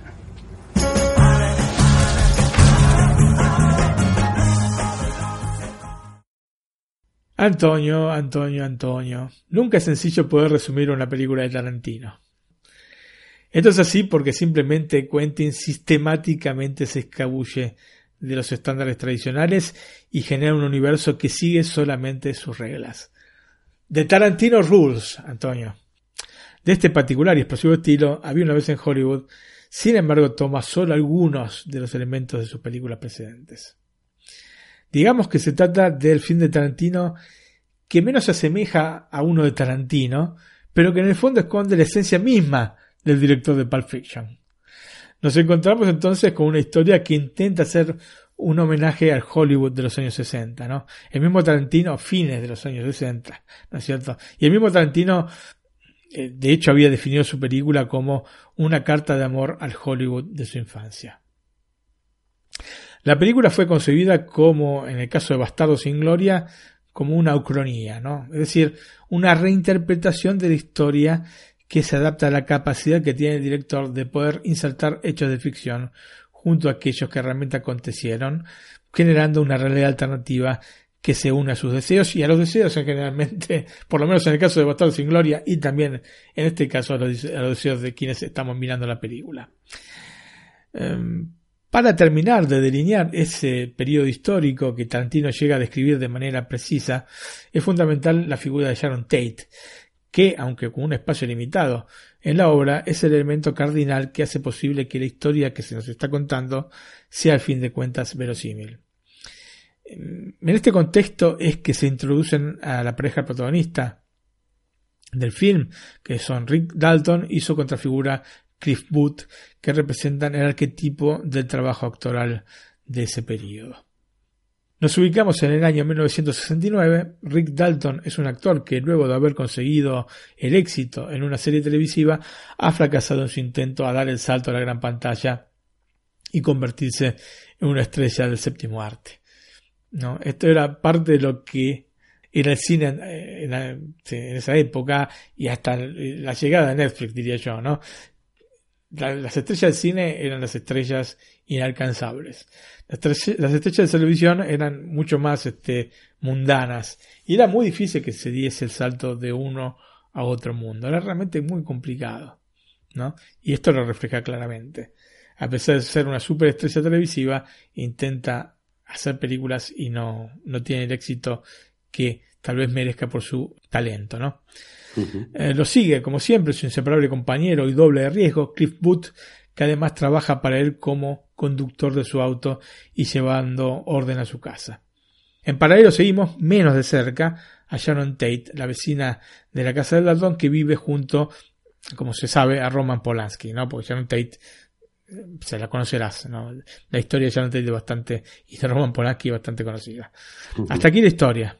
Más sería entrar en peligrosos spoilers y no es lo que pretendo con todos estos comentarios que estoy haciendo de las películas.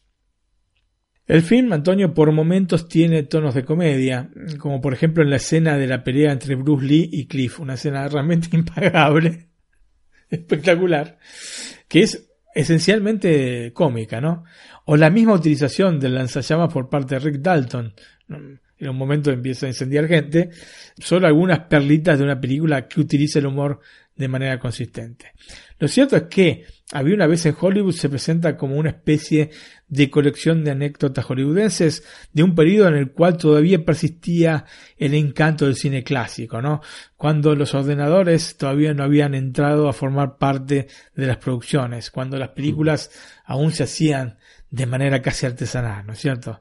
Es una película que hay que ver muchas veces para sacarle todo el jugo posible, ¿no? Como pasa generalmente, o siempre, mejor dicho, con todas las películas de Tarantino.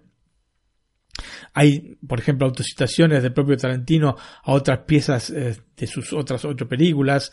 Hay que verla muchas veces también para poder hacer un análisis detenido de las eh, cuidadas tomas de actores y, y cámaras en este juego, ¿no es cierto?, de, mm, de película dentro de la película, que termina siendo fascinante, porque claro, están filmando y Tarantino filma a los que están filmando. Y justamente creo que este último, ¿no? de la película dentro de la película, es el aspecto más cautivante de un film que está armado en diversos niveles y en donde se mezclan en continuación los elementos narrativos a través de un desarrollo metacinematográfico. Como cuando Tarantino se apodera de la cámara de Sam Wanamaker, quien está dirigiendo a Rick Dalton en un piloto de la serie Lancer, donde de manera maravillosa, Antonio, conjuga los dos niveles de la trama que envuelve ese momento dedicado del actor, ¿no? Este es uno de los tramos más significativos de la película que tal vez a priori se prestaba para un plano secuencia, ¿no es cierto? Esta toma, esta escena en la cual este Rick Dalton da todo de sí, porque la había, había metido la pata en la escena anterior y quiere dar todo de sí y lo consigue, ¿no es cierto? Y vos ves a DiCaprio haciendo del actor que hace del otro actor, ¿ves? Este, y me parece fantástico esto, fantástico.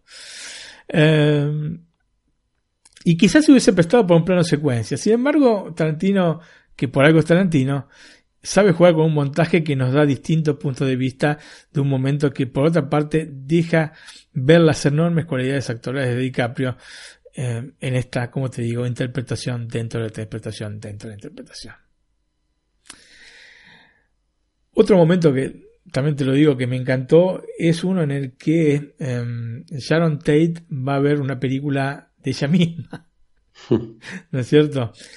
¿Y ¿Por qué me gusta? Porque para mí representa un poco a Tarantino, Sharon Tate, viendo la película en el cine, ¿no? Primero, bueno, tiene una serie de diálogos con eh, los dueños de la sala que le invitan a pasar, ¿no es cierto? Y disfruta tantísimo oyendo cómo la gente disfruta de, de la película que, que está viendo y de su actuación en particular. Y esto me pareció fantástico. Primero, actuado de manera increíble por um, Margot Robbie. Y después vamos a hablar más detalladamente, porque es una actriz realmente de lo mejor que, que ha salido en los últimos años. Esa cara de felicidad que pone es tan auténtica y me hace pensar en el mismo Tarantino, ¿no? Gozando de esa manera cuando otros gozan con sus películas. O sea, me pareció casi autorreferencial esto. En resumen, Antonio, una película que ha levantado comentarios positivos y negativos. Esto último simplemente me deja perplejo, ¿no? Que haya habido comentarios negativos sobre esta película. Es un film que merece una especial atención. merecería un especial de Netflix a la carta. Y que, como dije al inicio, como sucede con todas las producciones de Tarantino, es difícil condensar en pocas palabras. Por eso te digo, merece más espacio. Yo creo que si amas el cine, esta Había una vez en Hollywood nunca te podrá hacer indiferente. Pasamos a los datos técnicos. La película fue estrenada en el Festival de Cannes del año pasado, o sea que Tarantino es a Cannes lo que, no sé, Woody Allen a Nueva York. bueno, fue estrenada el 21 de mayo de, del 2019. En los Estados Unidos tuvo su premier el 22 de julio y su estreno formal en salas el 26 de julio. En España se estrenó el 15 de agosto, el mismo día en Colombia, Perú y Uruguay. En Argentina eh, y Chile el 22 del mismo mes, mientras que en México unos días más tarde. Partió de un presupuesto de 90 millones de dólares y lleva recaudados 373 millones de dólares a nivel global. Está nominada para otros nueve Oscars, Mejor Dirección, Quentin Tarantino, Mejor Actor, Leonardo DiCaprio, Mejor Actor Secundario, Brad Pitt, Mejor Guión Original, Mejor Fotografía, Mejor Vestuario, Mejor Diseño de Producción, Mejor Mezcla de Sonido y Mejor Edición de Sonido. Once Upon a Time in Hollywood está presentada en formato 2.39.1, parte de un Digital Intermediate en 4K, está seguro que la compro, y el audio es Dolby Atmos, Antonio. Tiene una duración de 161 minutos. Es una película también bastante larguita. Sus protagonistas son Leonardo DiCaprio como Rick Dalton, Brad Pitt como Cliff Booth, eh, Margot Robbie como Sharon Tate, Emil Hirsch como Jay Severin, Al Pacino como Barbie Schwartz, y Timothy eh, Holyphant como James Stacy. Está escrita y dirigida como, no podía ser de otra manera, por Quentin Tarantino. Muy bien, Martín. Pues si te parece, pasamos a la siguiente. En este caso, Historia de un matrimonio en inglés. Marriage Story, pienso que se pronuncia así, Antonio. y escuchamos el trailer este, en español latino. Perfecto, lo escuchamos. Lo que adoro de Nicole es que es una gran bailarina, contagiosa. Es una madre que juega, en verdad juega.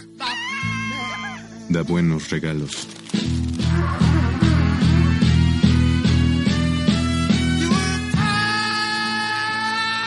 Es competitiva. ¿Eh? ¿Es una broma? Sabe cuándo presionarme. Y cuándo dejarme en paz.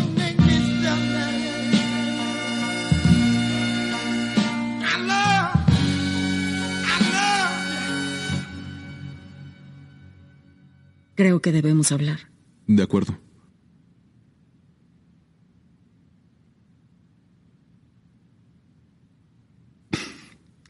No sé cómo empezar.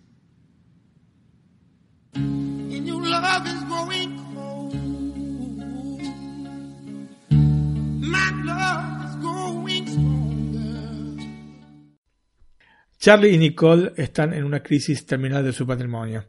Él es director de teatro, ella es actriz, él trabaja y vive en Nueva York, ella junto a su hijo volvió a Los Ángeles donde vive con su familia y volvió para trabajar en televisión. Él quiere continuar el matrimonio, ella no. En busca de una vida distinta, Nicole pide el divorcio y contrata a una hábil abogada para conseguirlo.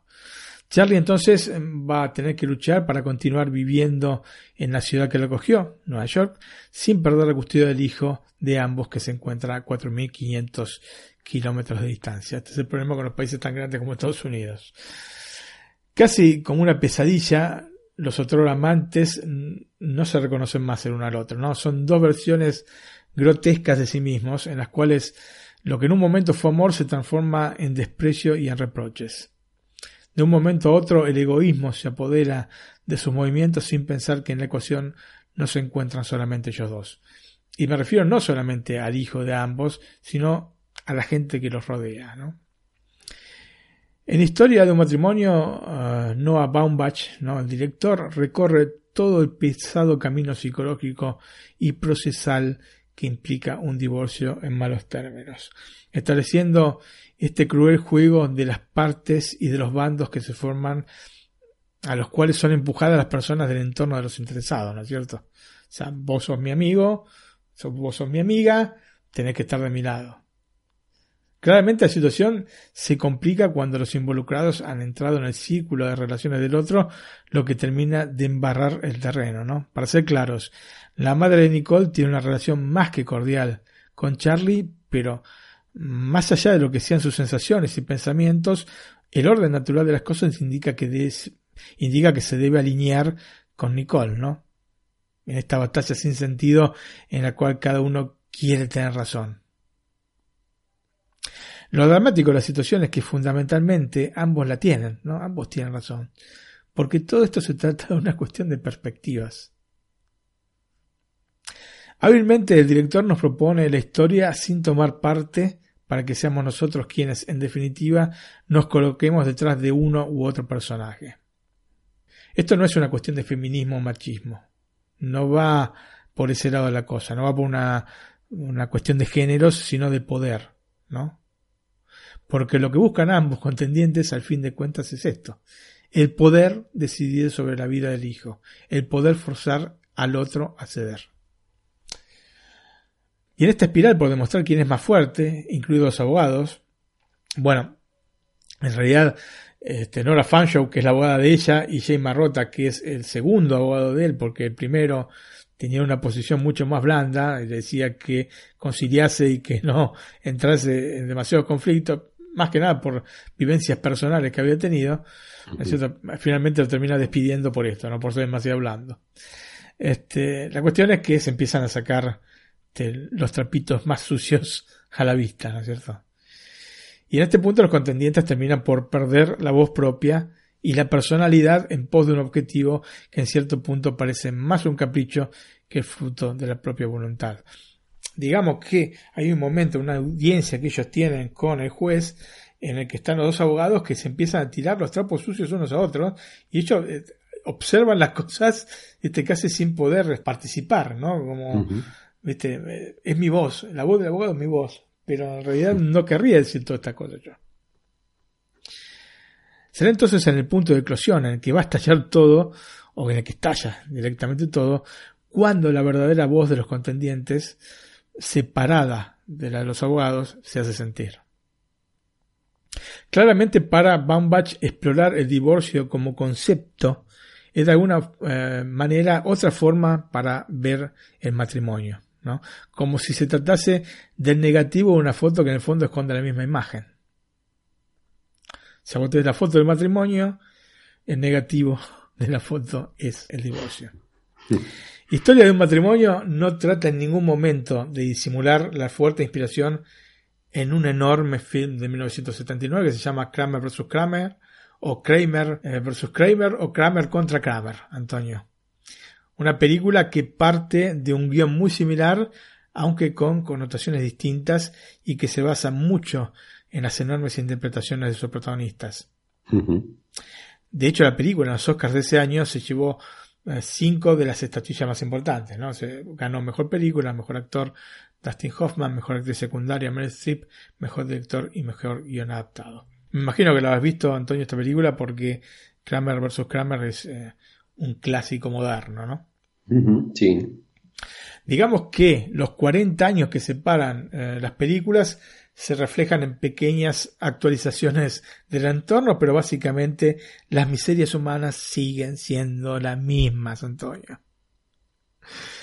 Hay tanto en común entre una película y otra que los pósters son similares, ¿no? Con los tres protagonistas, el chico peinado, hijo de ambos peinado casi de la misma manera, el mismo color de fondo, así amarronado, es muy parecida este, el afiche de una película y otra. Esto me llamó poderosamente la atención. Em, no puedo dejar de destacar, este, antes de concluir, el enorme trabajo de los protagonistas, ambos nominados al Oscar, que saben jugar sabiamente este juego de las sutilezas y los golpes sobre la mesa. Así que eh, muy justas las nominaciones, ya sea para Adam Driver como para Scarlett Johansson. Pasamos entonces a los datos técnicos, Antonio. La película fue estrenada en el Festival de Venecia el 29 de agosto de 2019, pasó por una gran cantidad de festivales alrededor del mundo y fue finalmente estrenada a nivel global por Netflix el 6 de diciembre pasado. También en este caso tuvo un paso breve por los cines para cumplir con los requisitos de la academia. Partió de un presupuesto de 18,6 millones de dólares y recaudó 323.382 dólares. Está nominada para otros seis Oscars. Mejor eh, actriz Scarlett Johansson, mejor actor Adam Driver, mejor actriz secundaria Laura Dern, mejor guion original, mejor banda sonora. El film está presentado en un formato un poco extraño, que es 1.66.1. Es un formato muy utilizado por Disney para sus dibujos animados, ¿no? Los dibujos animados de la década del 90 están presentados en este formato que, digamos, como para que puedas entender, en la pantalla deja dos franjas este, negras, pero a los costados. No arriba y abajo, sino a los costados. No demasiado grandes, pero están las dos franjas ahí. Así que el formato es este medio extrañito.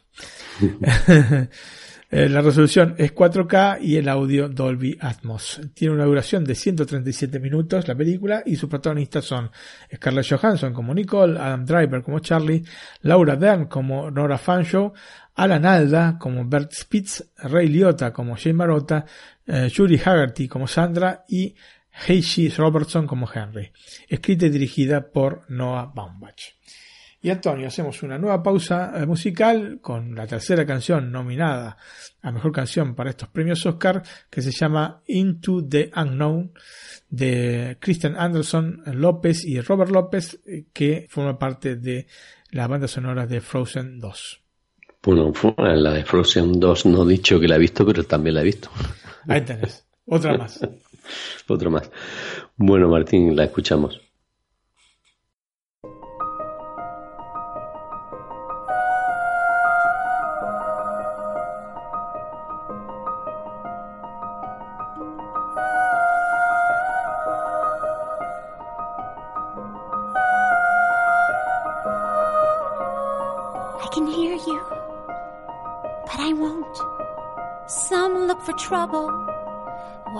Others don't. There's a thousand reasons I should go about my day and ignore your whispers, which I wish would go away. Oh. Oh. You're not a voice. You're just a ringing in my ear. And if I heard you, which I don't, and spoken for, I fear. Everyone I've ever loved is here within these walls. I'm sorry, secret siren, but I'm blocking out your calls. I've had my adventure. I don't need something new. I am afraid of what I'm risking if I follow you into the unknown.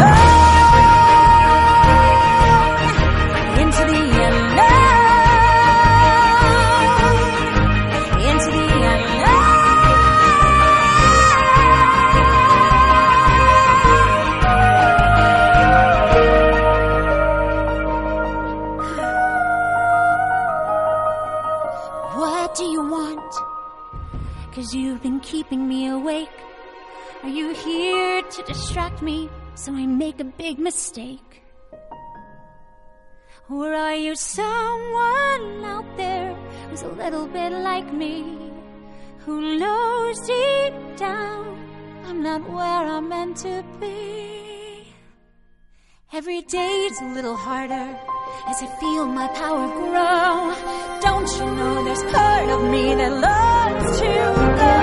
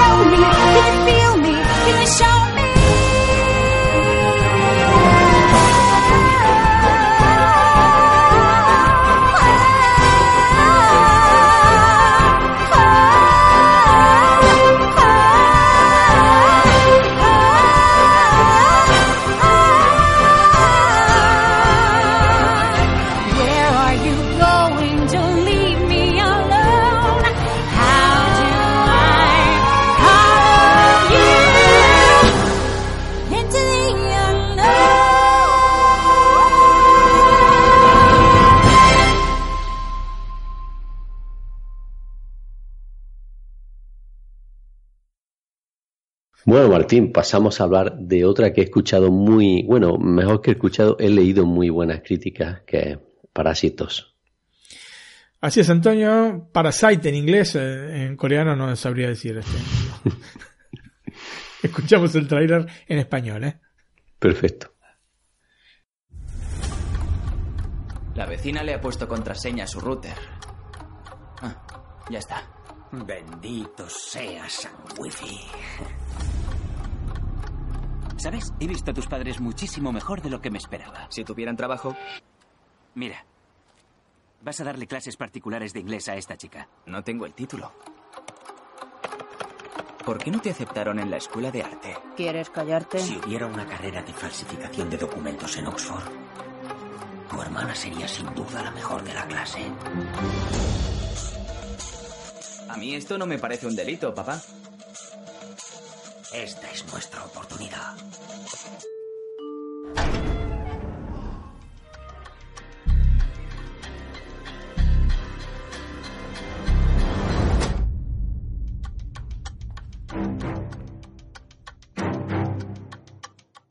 Siempre asisto a la primera clase. Is it okay with you?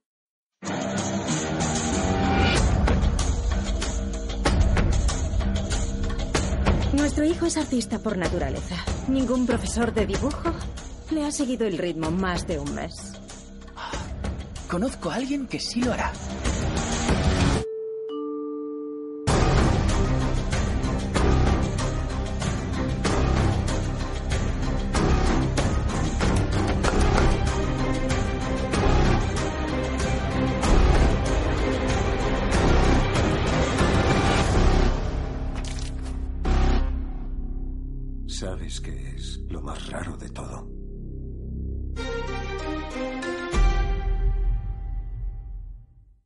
Una familia al borde de la miseria, pero en clave moderna.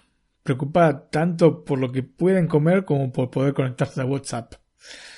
Digamos que este es el punto de partida de una historia que en cierto momento parece una especie de comedia a la italiana, ¿no? Estas comedias de los años 60.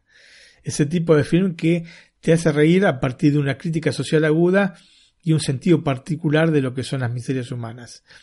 Y estas no necesariamente tienen que ver con el poder económico de las personas, no me refiero a miserias humanas, sino con su manera de relacionarse con el prójimo, ¿no? Con la manera en que la gente se relaciona con los demás.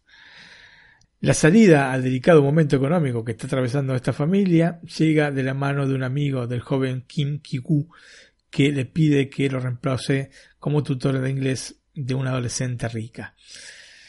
Entonces Kigu, con una ayudita de su hermana, falsificando documentos, logra ser contratado y termina concibiendo un plan para que la hermana, Ki Jung, también consiga un empleo en la casa de esta familia caudalada como profesora de arte.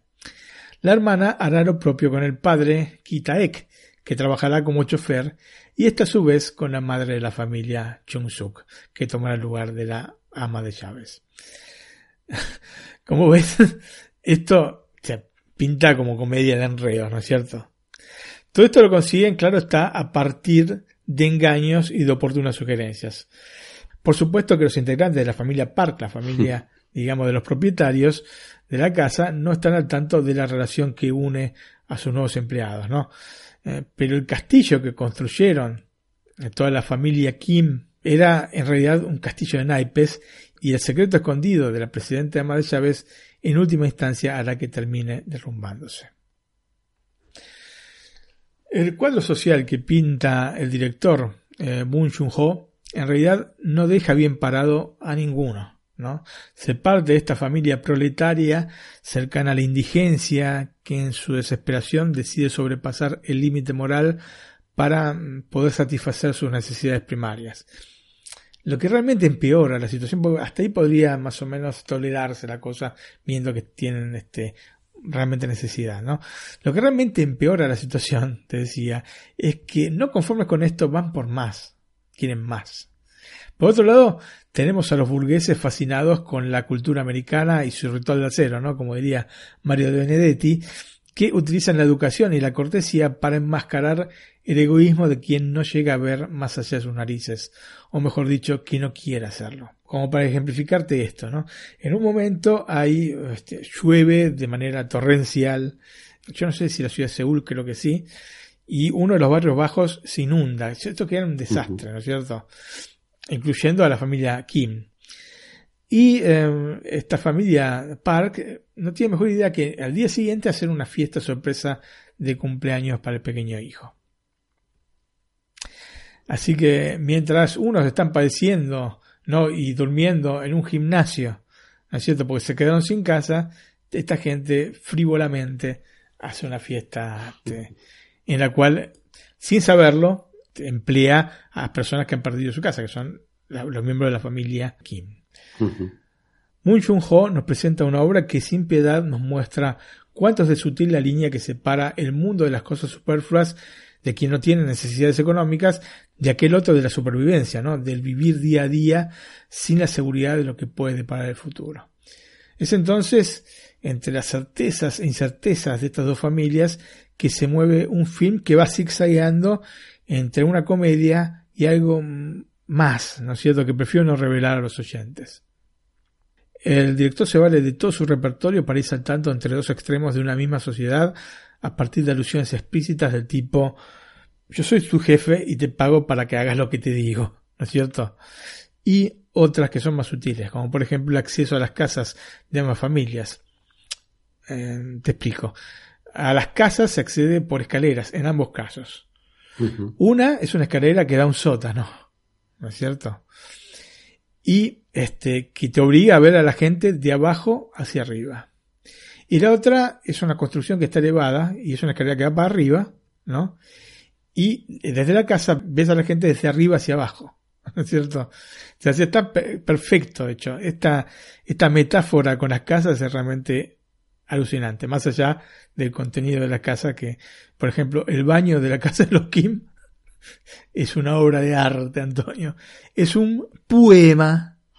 es realmente una cosa extraordinaria. Con decirte que el inodoro está a un metro del suelo.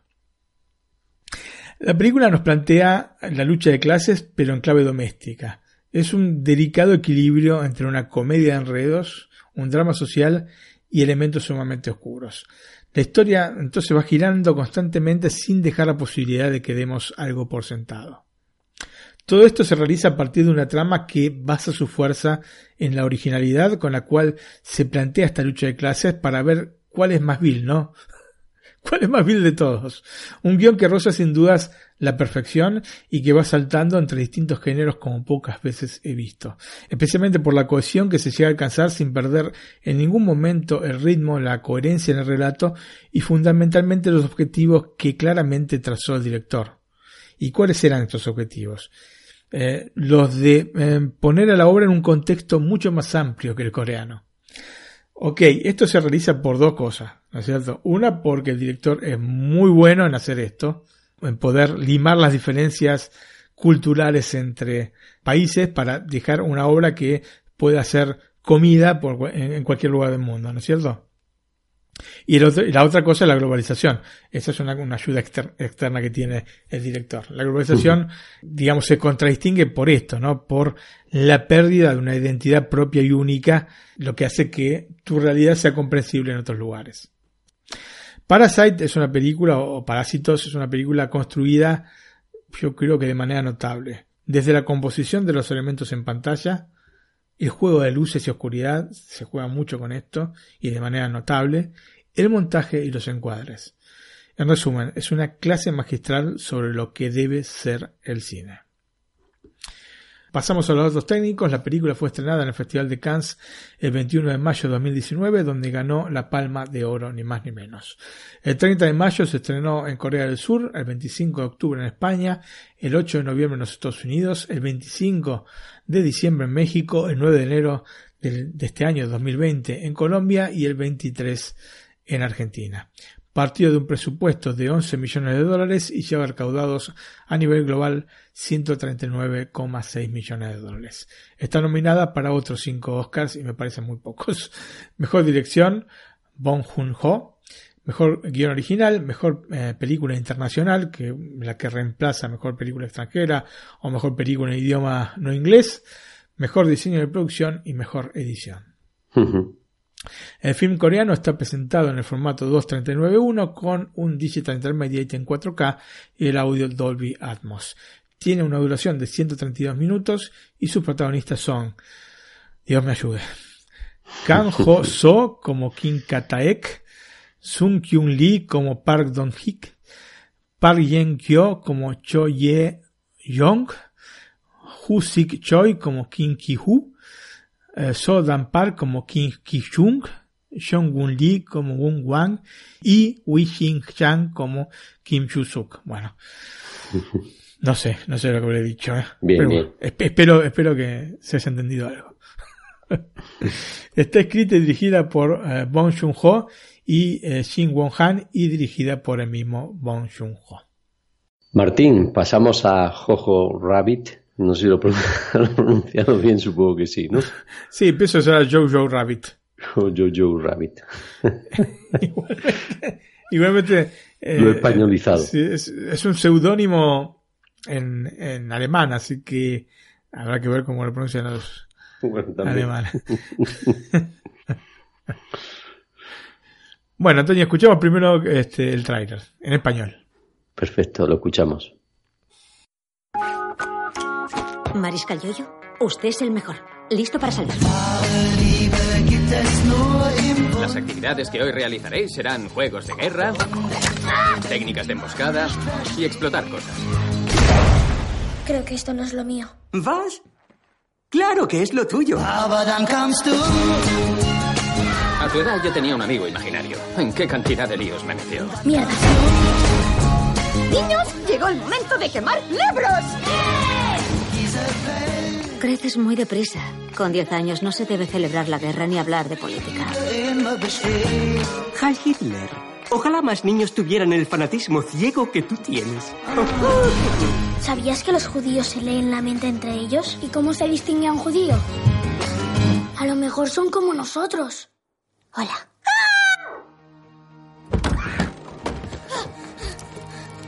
¿Sabes qué soy? Dilo. Judía. Gesundheit. ¡Caray! Ha sido muy fuerte. ¿Y ahora qué hago? No tengo ni idea. Ya ya sé. sé. Quemar Voy a la casa y echarle la culpa a Winston Churchill. O negociar. Si me chivo, estarás en un buen lío. Nunca vencerán. El amor es el arma más poderosa. Tu madre me acogió. Es buena. Me trata como a una persona. Veo que os lleváis muy bien. No parece que sea mala persona. Soy el enemigo. Tú no eres nazi, Yoyo. Eres un niño de 10 años al que le gusta disfrazarse con un uniforme y quiere formar parte de un grupo.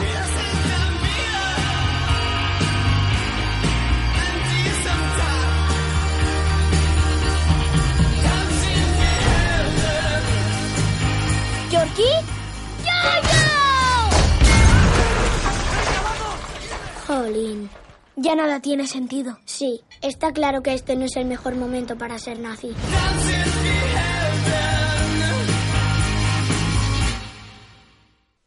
Nos encontramos en Alemania sobre el final de la Segunda Guerra Mundial. Johannes Betzer, Jojo, ¿no? Así es como se lo conoce, es un niño de 10 años que forma parte de las juventudes hitlerianas. Su amor por la patria y el nazismo lo convierten en un ferviente admirador del Führer, con quien comparte una amistad imaginaria. Descubrir que Rossi, su madre, lucha contra el régimen y de hecho esconde a Elsa, que es una niña judía que tiene dentro de la casa, a lo que se suma el deterioro de las convicciones nacionalsocialistas ante la cercana caída de Hitler, lo llevan a poner en discusión la bondad de las propias ideas. Elsa y Jojo están obligados a convivir. Ella para poder permanecer con vida y él para poder proteger a su madre porque si sale al descubierto que está eh, contrapuesta al régimen, eh, digamos que su vida vale poco o nada, ¿no es cierto? La cuestión es que de esta convivencia forzada ambos van a aprender algo del otro que va más allá de las cuestiones religiosas y de las dementes ideologías políticas y comprenderán que tienen mucho más en común que lo que a priori pensaban. La intención del director es ponernos en los pantalones de este pequeño protagonista con su visión del mundo, que desde ya está contaminada de propaganda nazi. O sea, no es porque sí. No es cierto que piensa de esta manera un chico de 10 años. Y a partir de un hecho traumático, su evolución como ser humano, ¿no? Esto es lo que nos plantea un poco la historia en general.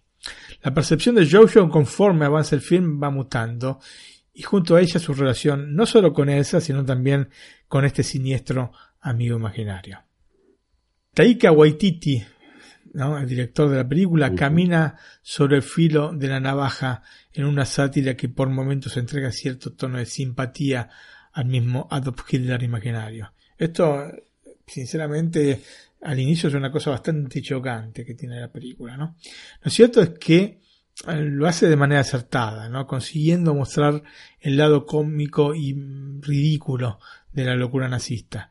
Para ello utiliza un humor simple, pero que es extremadamente eficaz. Un ejemplo de esto es cuando la Gestapo entra a la casa de Jojo, ¿no? Para revisar lo, lo que tienen adentro, porque alguien le está soplando que la madre este, está repartiendo panfletos y los funcionarios de la policía secreta comienzan a saludarse con este, unos soldados que también llegan a la casa al son de Heil Hitler. Entonces están repitiendo ahí una treintena de veces Heil Hitler, Heil Hitler, Heil Hitler acá, Heil Hitler allá, dejando al descubierto cuánto eran ridículos estos protocolos nazis.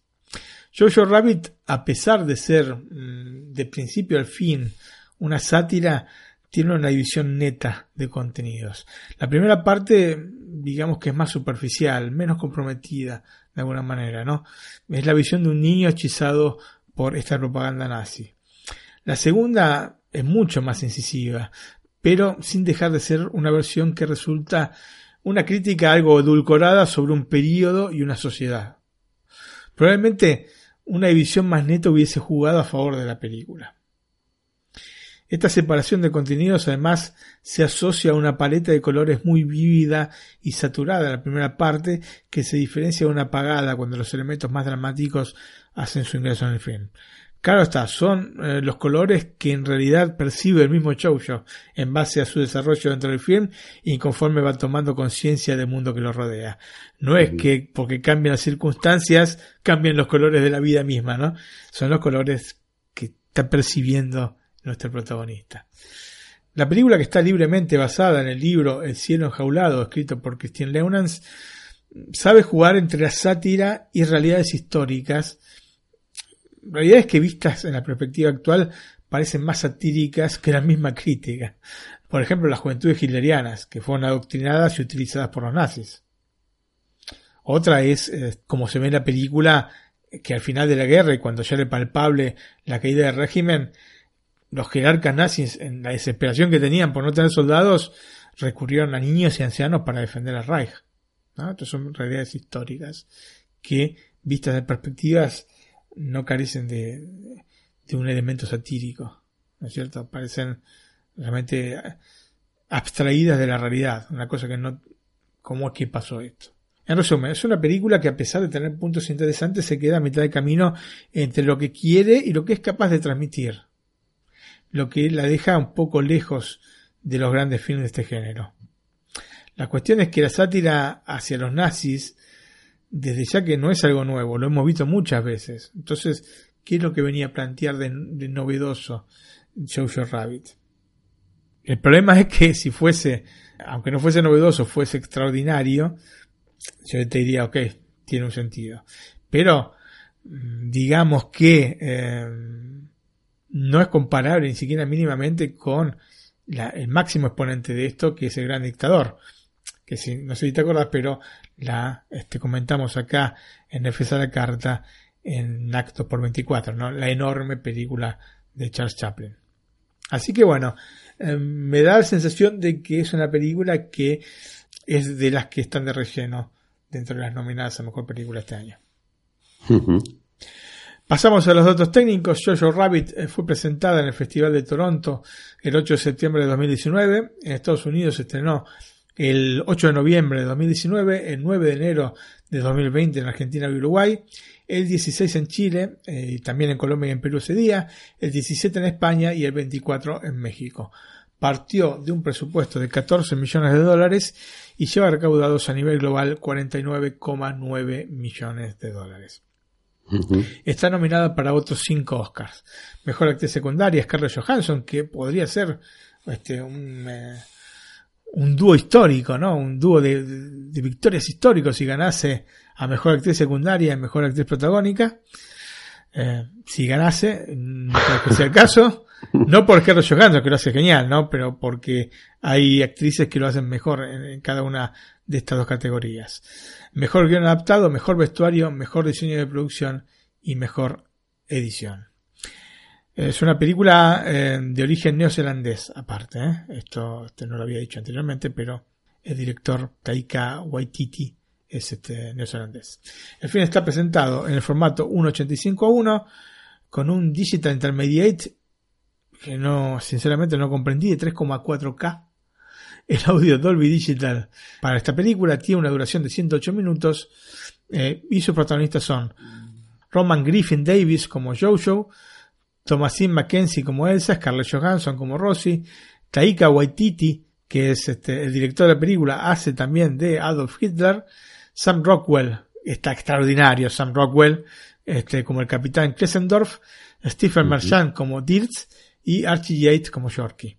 Escrita por Taika Waititi, basada en la novela de, como te dije anteriormente, Christine Leunens y dirigida por el mismo Taika Waititi.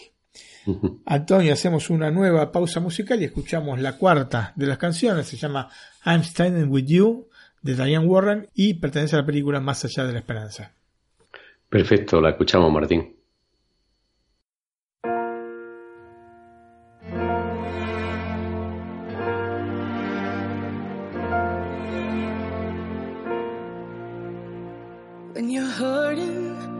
Want you to know that you'll never have to hurt alone. When your faith is, faith is running low, I'll never lose faith in you.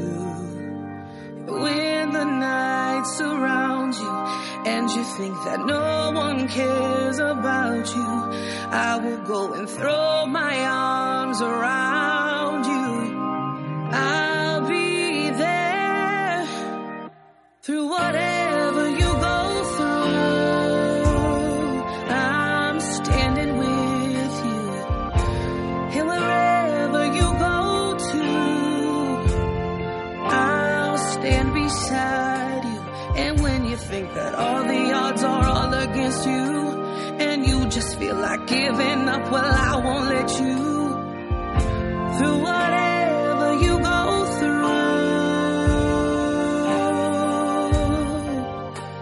I'm standing with you. I'm standing with you. We all got times when we can't be strong, when it feels like like our hope is gone. But I'm right here, right here to lean on. I'll always be strong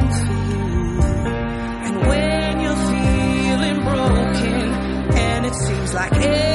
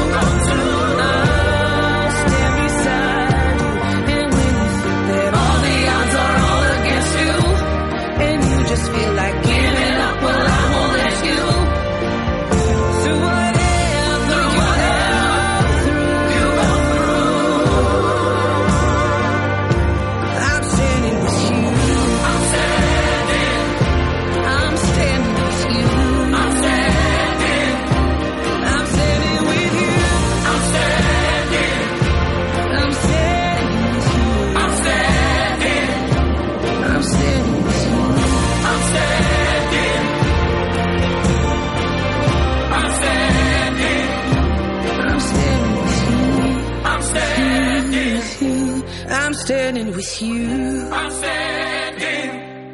I'm standing with you. Bueno, Martín, después de esta pausa musical con Diana Warren, ¿qué te parece si continuamos con Mujercitas? Así es, Antonio, Little Woman, y escuchamos el tráiler en español. Perfecto. Estoy trabajando en una novela. Es la historia de mi vida y mis hermanas. Que sea breve y picante. Y si la protagonista es una chica, asegúrate de que se casa antes del final. ¡Ah, Joe! Quiero ser una artista en Roma y ser la mejor pintora del mundo. Eso es lo que tú quieres, ¿no, Joe? Ser una escritora famosa. Sí, pero suena muy vulgar cuando lo dice ella. Mis hijas siempre andan metiéndose en líos. Bueno, yo también. Os presento a Meg, Amy, Beth y yo. Pienso abrirme mi propio camino en el mundo. Nadie se abre su propio camino, y menos una mujer. Tienes que casarte bien. Tú no estás casada, tía March. Eso es porque soy rica. Joe, ¿quieres bailar conmigo? No puedo porque me he quemado el vestido y Meg me ha dicho que me quede quieta para que nadie lo vea. Creo que tengo una idea en mente. Yo es un caso perdido. Ahora tú eres la esperanza de tu familia. Tenemos cierto poder sobre la persona que amamos. No es algo que te pasa de repente. Creo que los poetas no estarían muy de acuerdo. Podemos irnos ahora mismo. Yo venderé historias. Y tú deberías ser actriz y tener una vida en el escenario. Que mis sueños sean diferentes a los tuyos no significa que no sean importantes. Te amo desde el día que te conocí, Joe. No puedo evitarlo. Casarnos sería un desastre, ¿vale? Sería un Seríamos desastre. unos desgraciados. Viviría- viviría No solo puedo, para ti. ¡No puedo! Una nueva obra escrita por la señorita Joe March. Las mujeres tienen mente y tienen alma, no solo corazón. Quiero ser la mejor o nada. Tienen ambición, también talento, no solo belleza. Y estoy harta de que la gente diga que una mujer únicamente vale para el amor. No lo soporto.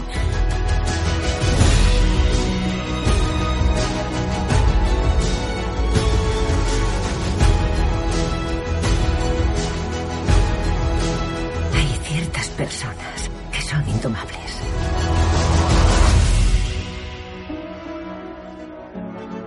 Entonces, ¿con quién dice que se casa? Antonio, si tengo que ser 100% sincero, debería decir que afronté la visión de Mujercitas con cierta difidencia. Y explico por qué. No por la temática en sí. En este sentido, la historia de Louisa May Alcott siempre me pareció extraordinaria. Sino por ser la enésima versión de este clásico, ¿no? O sea, ¿por qué contar nuevamente una historia que tiene tantas y tan buenas versiones? Sabía desde ya con la trama que me iba a encontrar, pero lo cierto es que Greta Gerwig, la directora de la película y la guionista, ha hecho una adaptación de la obra de sumo respeto, que no solamente logra darle una nueva fuerza a estos tan conocidos personajes y un ritmo inesperado a este clásico, sino que además nos muestra con una luz distinta, más actual y cercana al público del siglo XXI esta obra, sin con esto desnaturalizar los fundamentos de la historia. La trama es ya muy conocida. Yo creo que mm, en alguna ocasión habrás visto algo relacionado con Mujercitas, Antonio, serie de televisión, película, pues ha habido tantas, tantísimas, Sí, tantísimas, la verdad. alguna versión he visto, sí. Seguramente, seguramente sí. Eh, pero bueno, eh, para que no haya jamás tenido contacto con esta obra, nos encontramos con las cuatro hermanas March, que se llaman Meg, Joe, Beth y Amy.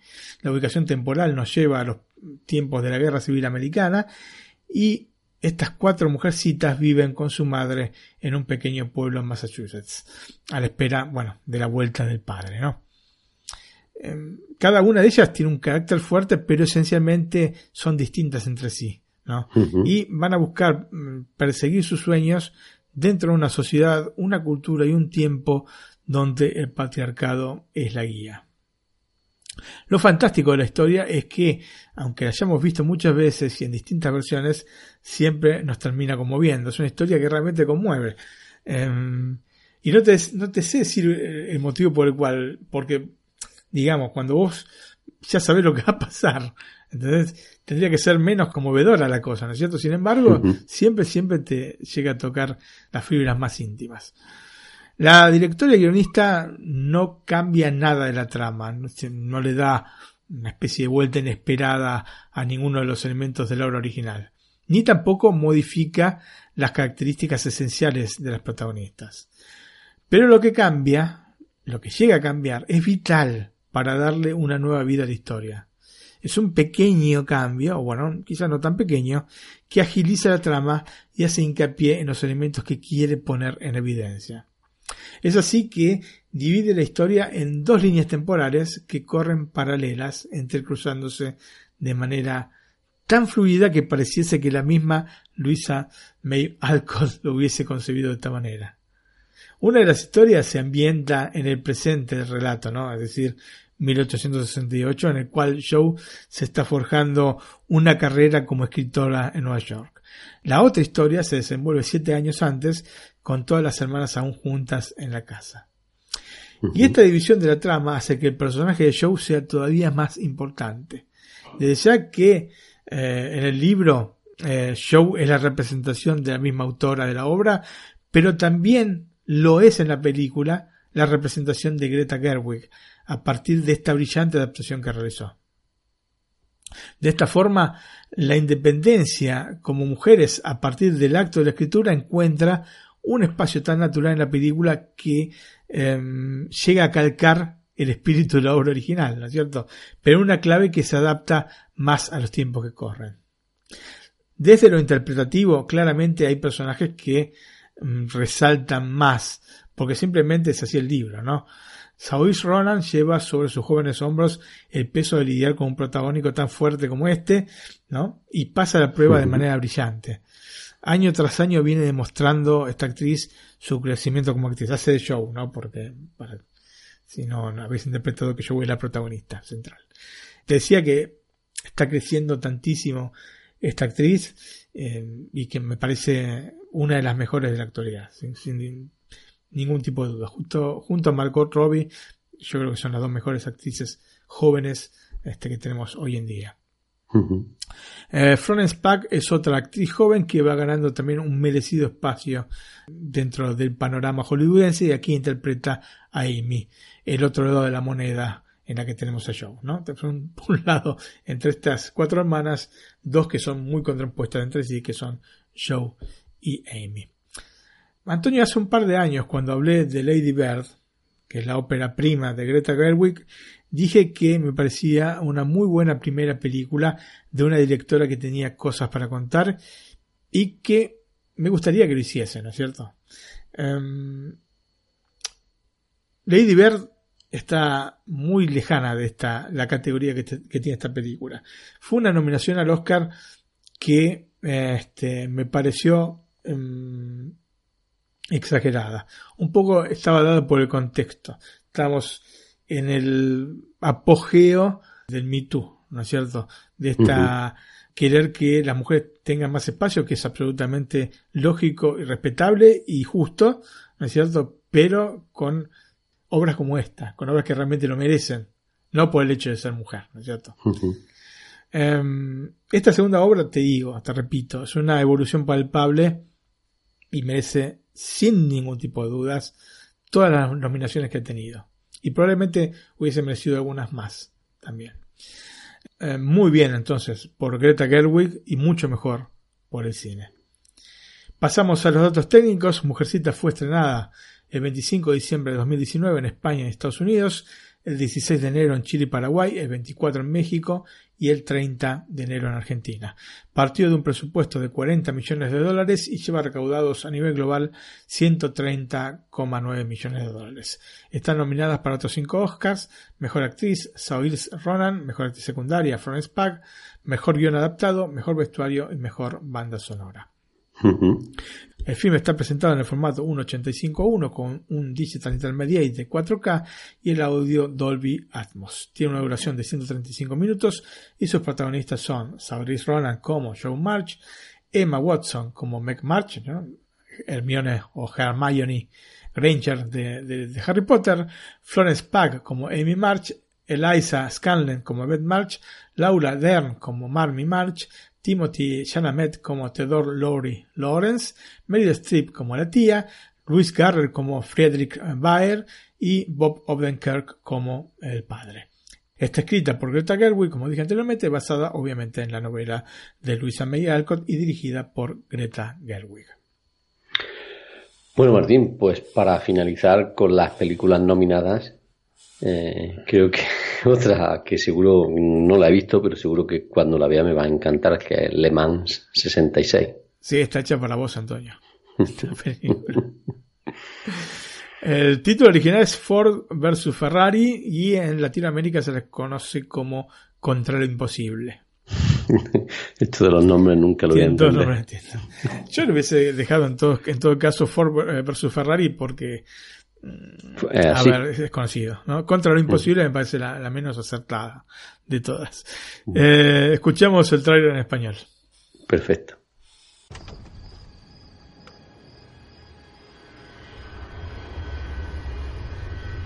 Fíjate bien. Ahí está, la vuelta perfecta. ¿La ves? Creo que sí. Muchos no la ven. ¿Carroll Selby? Puede. Lee Yakota, Ford Motor. Imagina que Henry Ford II quisiera fabricar el mejor coche de carreras de la historia para ganar las 24 horas de Le Mans. ¿Qué necesitaría? Algo que el dinero no puede comprar. La velocidad se compra. No se trata de velocidad. Necesitaría un piloto magistral al volante, como Ken Miles. No me fío ni un pelo de él. Dicen que es difícil. No, no, Ken es un corderito.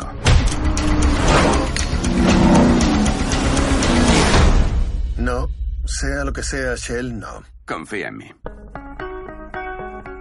Vas a construir un coche para ganar a un Ferrari con un Ford. Correcto.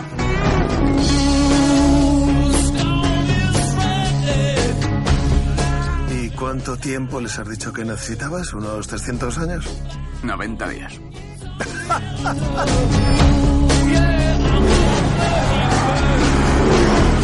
Esta no es la primera vez que Ford Motor va a la guerra. La burocracia no es lo único que se nos da bien. Adelante, Carroll. Vaya a la guerra. Gracias, señor.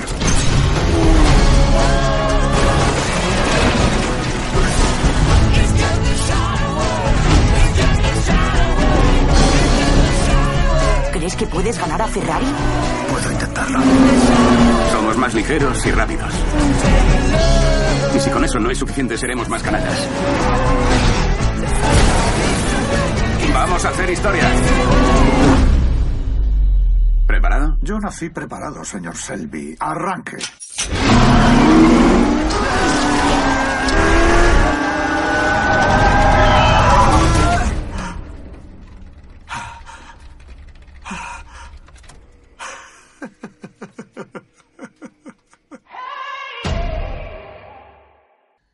Antonio, otra película basada en hechos reales es la que cierra este conjunto de nueve nominadas. Nos encontramos entonces con Carroll Shelby, un brillante piloto que en el año 1959 ganó las míticas 24 horas de Le Mans, que descubre que no puede seguir corriendo por un grave problema cardíaco. Shelby entonces eh, se dedica a proyectar y vender automóviles deportivos. En sus años circulando por las pistas americanas, Shelby se ha hecho amigo de Ken Miles, un piloto de gran talento, pero con un carácter que le cierra las puertas a la hora de intentar manejar un auto ganador, que siempre es el que recibe la sponsorización, obviamente, ¿no?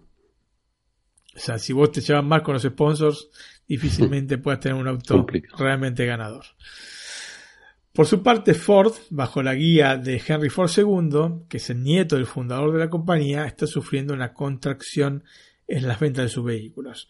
La sugerencia entonces que hace el sector publicitario de la empresa es apostar por autos deportivos que cambien esta imagen de Ford en los jóvenes, ¿no? esta imagen de autos para viejos, de alguna manera. Eh, la forma más sencilla de conseguir esto es, como suele suceder en estos casos, no crear todo este ensamblaje del auto deportivo y desarrollar el proyecto, sino comprar directamente una empresa que ya lo haya hecho. Se hace esto por qué? Por dos cosas fundamentales. Es más rápido y es menos costoso. O sea, comprar una empresa eh, puede ser menos costoso que desarrollar este, una tecnología. La empresa entonces a la que apunta el coloso de Detroit es, ni más ni menos como dice el título, Ferrari, que está pasando por una severa crisis económica. Con esto en mente, los ejecutivos de Ford se presentan en Maranello para hacer una generosa propuesta a don Enzo Ferrari. En realidad, el fundador de la empresa del cabalino rampante nunca tuvo la intención de vender la sociedad a los norteamericanos, sino lo que quería era hacer subir la propuesta de adquisición por parte del grupo Fiat, liderado por Gianni Agnelli.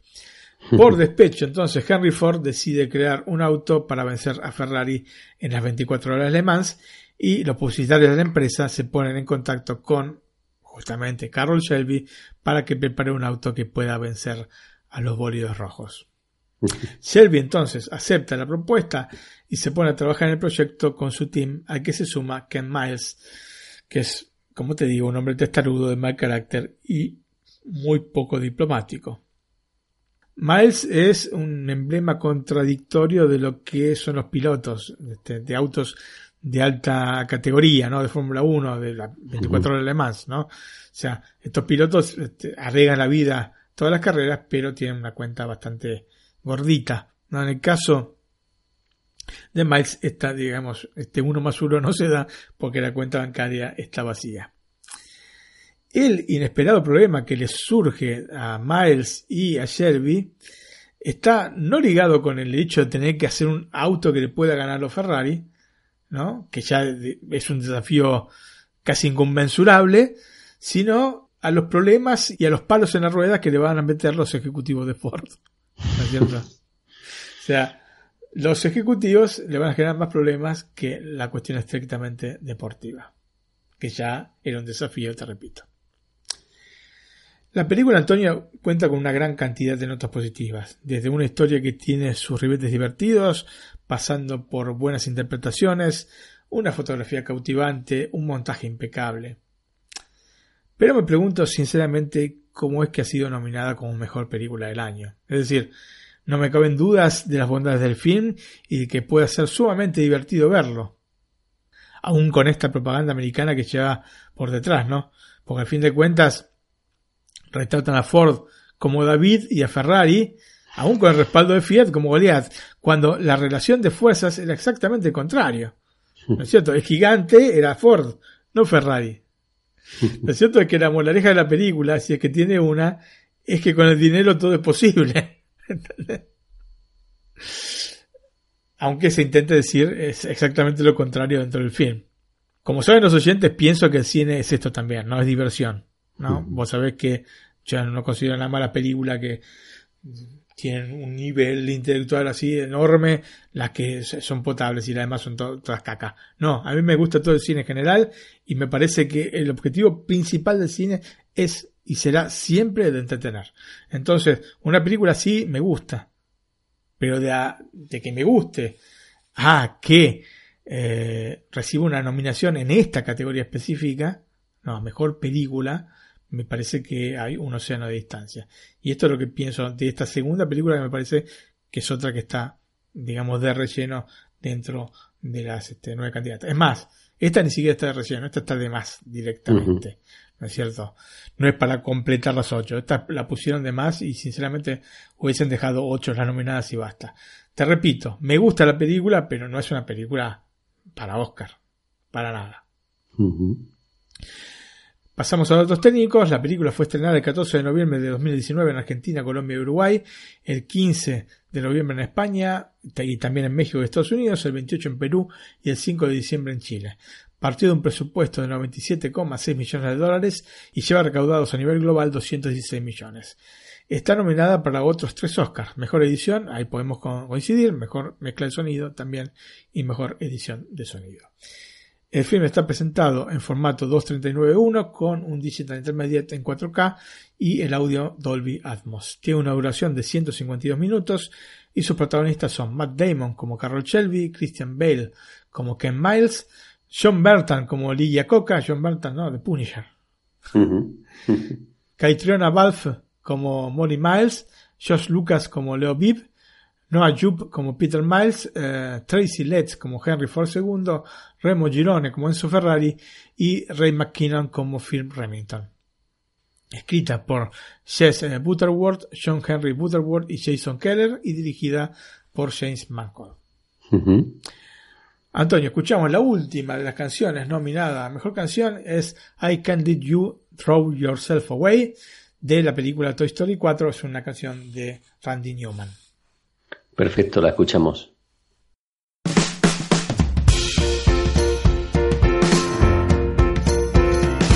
I can't let you, I can't let you, I can't throw yourself away. I can't let you, I can't let you, throw yourself away. Don't you want to see the sun come up each morning? Don't you want to see the sun go down each day? Don't you want to see that little girl who loves you so? Her heart would break. You should go. I can't let you. I can't let you. I can't let you throw yourself away. I can't let you. I can't let you. I can't let you throw yourself away. Son, it seems to me like you're never gonna behave yourself. Since I'm not gonna do this every day. Come tomorrow, you're gonna have to save yourself. Got nothing more to say. You're not listening anyway. I can't let you. I can't let you. I can't let you throw yourself away.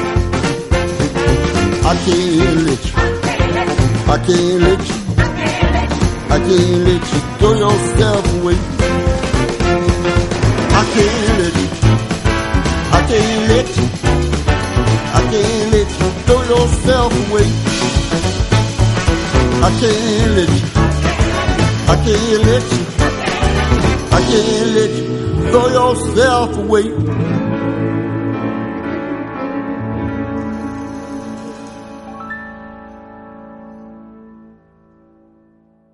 Bueno, Martín, pues mm, ha llegado el momento de dejar las películas y que pasemos a comentar las nominaciones individuales. Bueno, pasemos a los nominados para mejor actriz secundaria. Tenemos a Laura Dern por Historia de un matrimonio, Margot Robbie por El escándalo o Bombshell, Florence Pugh eh, por la película Mujercitas, Scarlett Johansson por Jojo Rabbit y Kathy Bates por Richard Jewell. Bueno, bueno. De Team Marie de Doping Web, Antonio. Yo voy a decir la que tú has dicho antes, a ver si hay suerte. Scarlett Johansson. Ok. Jojo Rabbit. ok, te dije que había mejores actrices. Sí, sí. Bueno, yo te puedo decir, yo eh, vi todas las este, todas estas películas. Me pareció muy bueno el papel de, de Kathy Bates en Richard Jewell. Del resto de las películas, bueno, ya las comenté, pero claramente para mí la que tiene que ganar este premio es Margot Robbie por el escándalo. Este Bombshell es realmente muy, muy bueno lo que hace en esta película eh, Margot Robbie. Una película basada también, sabes, en, este Roger Ailes, ¿no es cierto? Que te comenté hace un par de semanas en la miniserie de the Boys.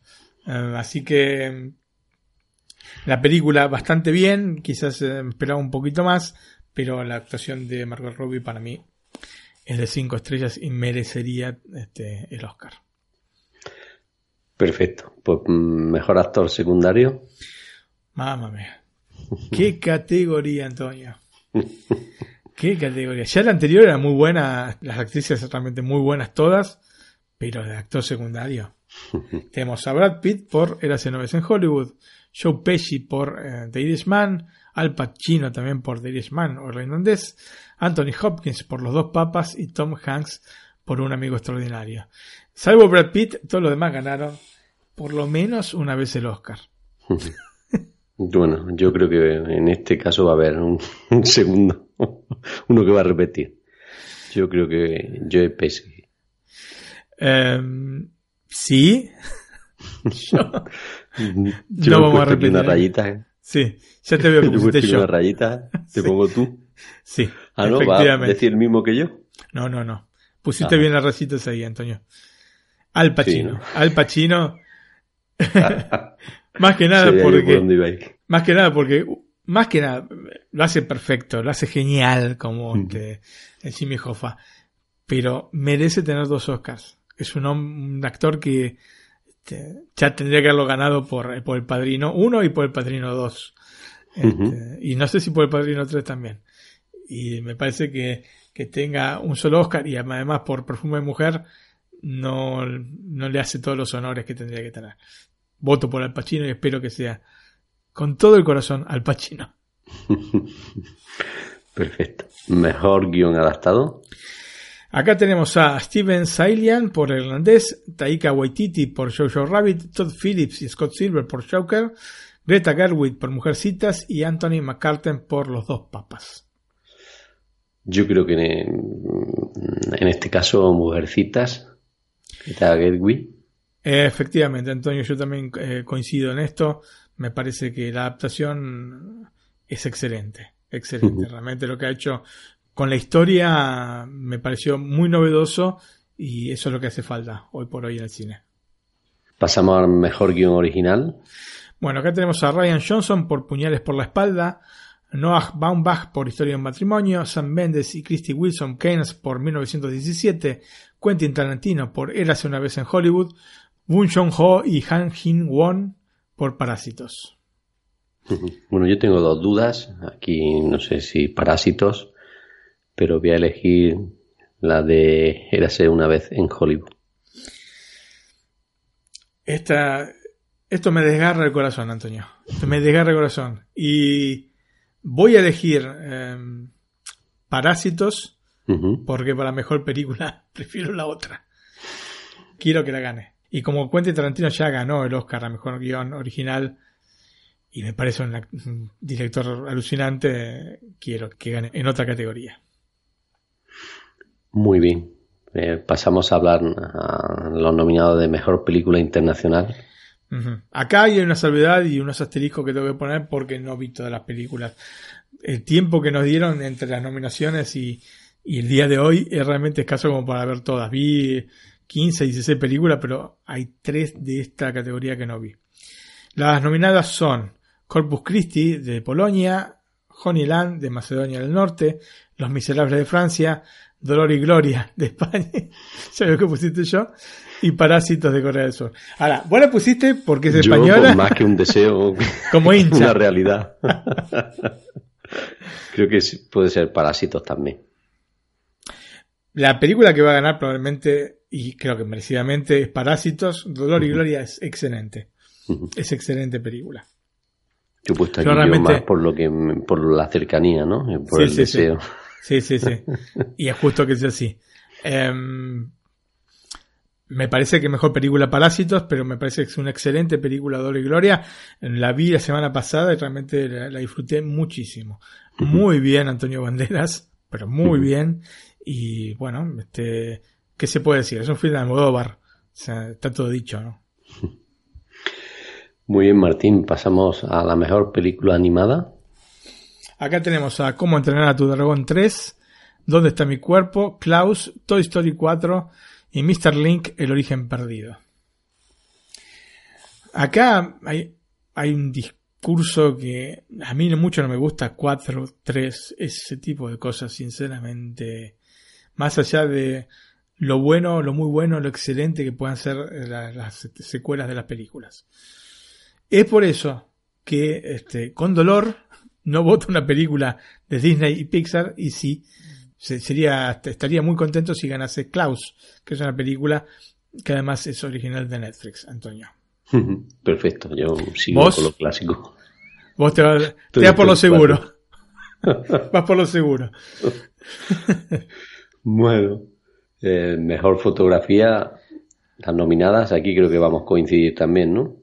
Eh, yo creo que sí. Tenemos Rodrigo Prieto por Irlandés, eh, Lawrence Sher por Joker, Sharin Blaschke por El Faro, Joshua Dickens por 1917 y Robert Richardson por Érase una vez en Hollywood. Sí, 1917 me parece que eh, tiene un plus respecto además por eh, el arriesgarse, digamos, ¿no? O sea, es una fotografía arriesgada. Entonces, eh, por el mismo tipo de película que quiso hacer el director. Entonces, este, me parece justo que, Coincidimos. el premio. Eh, mejor diseño de producción. Bueno, tenemos el irlandés, Jojo Rabbit, 1917, Érase una vez en Hollywood y Parásitos. Yo, yo, bueno, ya lo sabes la que he escogido. Sí. Coincidimos, no. Yo creo que sí, yo creo que el Sí, irlandés eh, tiene muy buen diseño de producción. Jojo Rabbit está muy bien. 1917, 1917, bueno, es una película de guerra y sí, está bien hecho, pero eh, más, más visto, ¿no es cierto? Eh, entre el irlandés y Jojo Rabbit, yo me, me quedo con el irlandés. También está muy bien. Era hace una vez en Hollywood. Parásitos está muy bien, pero es un- en un contexto más actual y que llama menos la atención, ¿no es cierto? Mejor vestuario.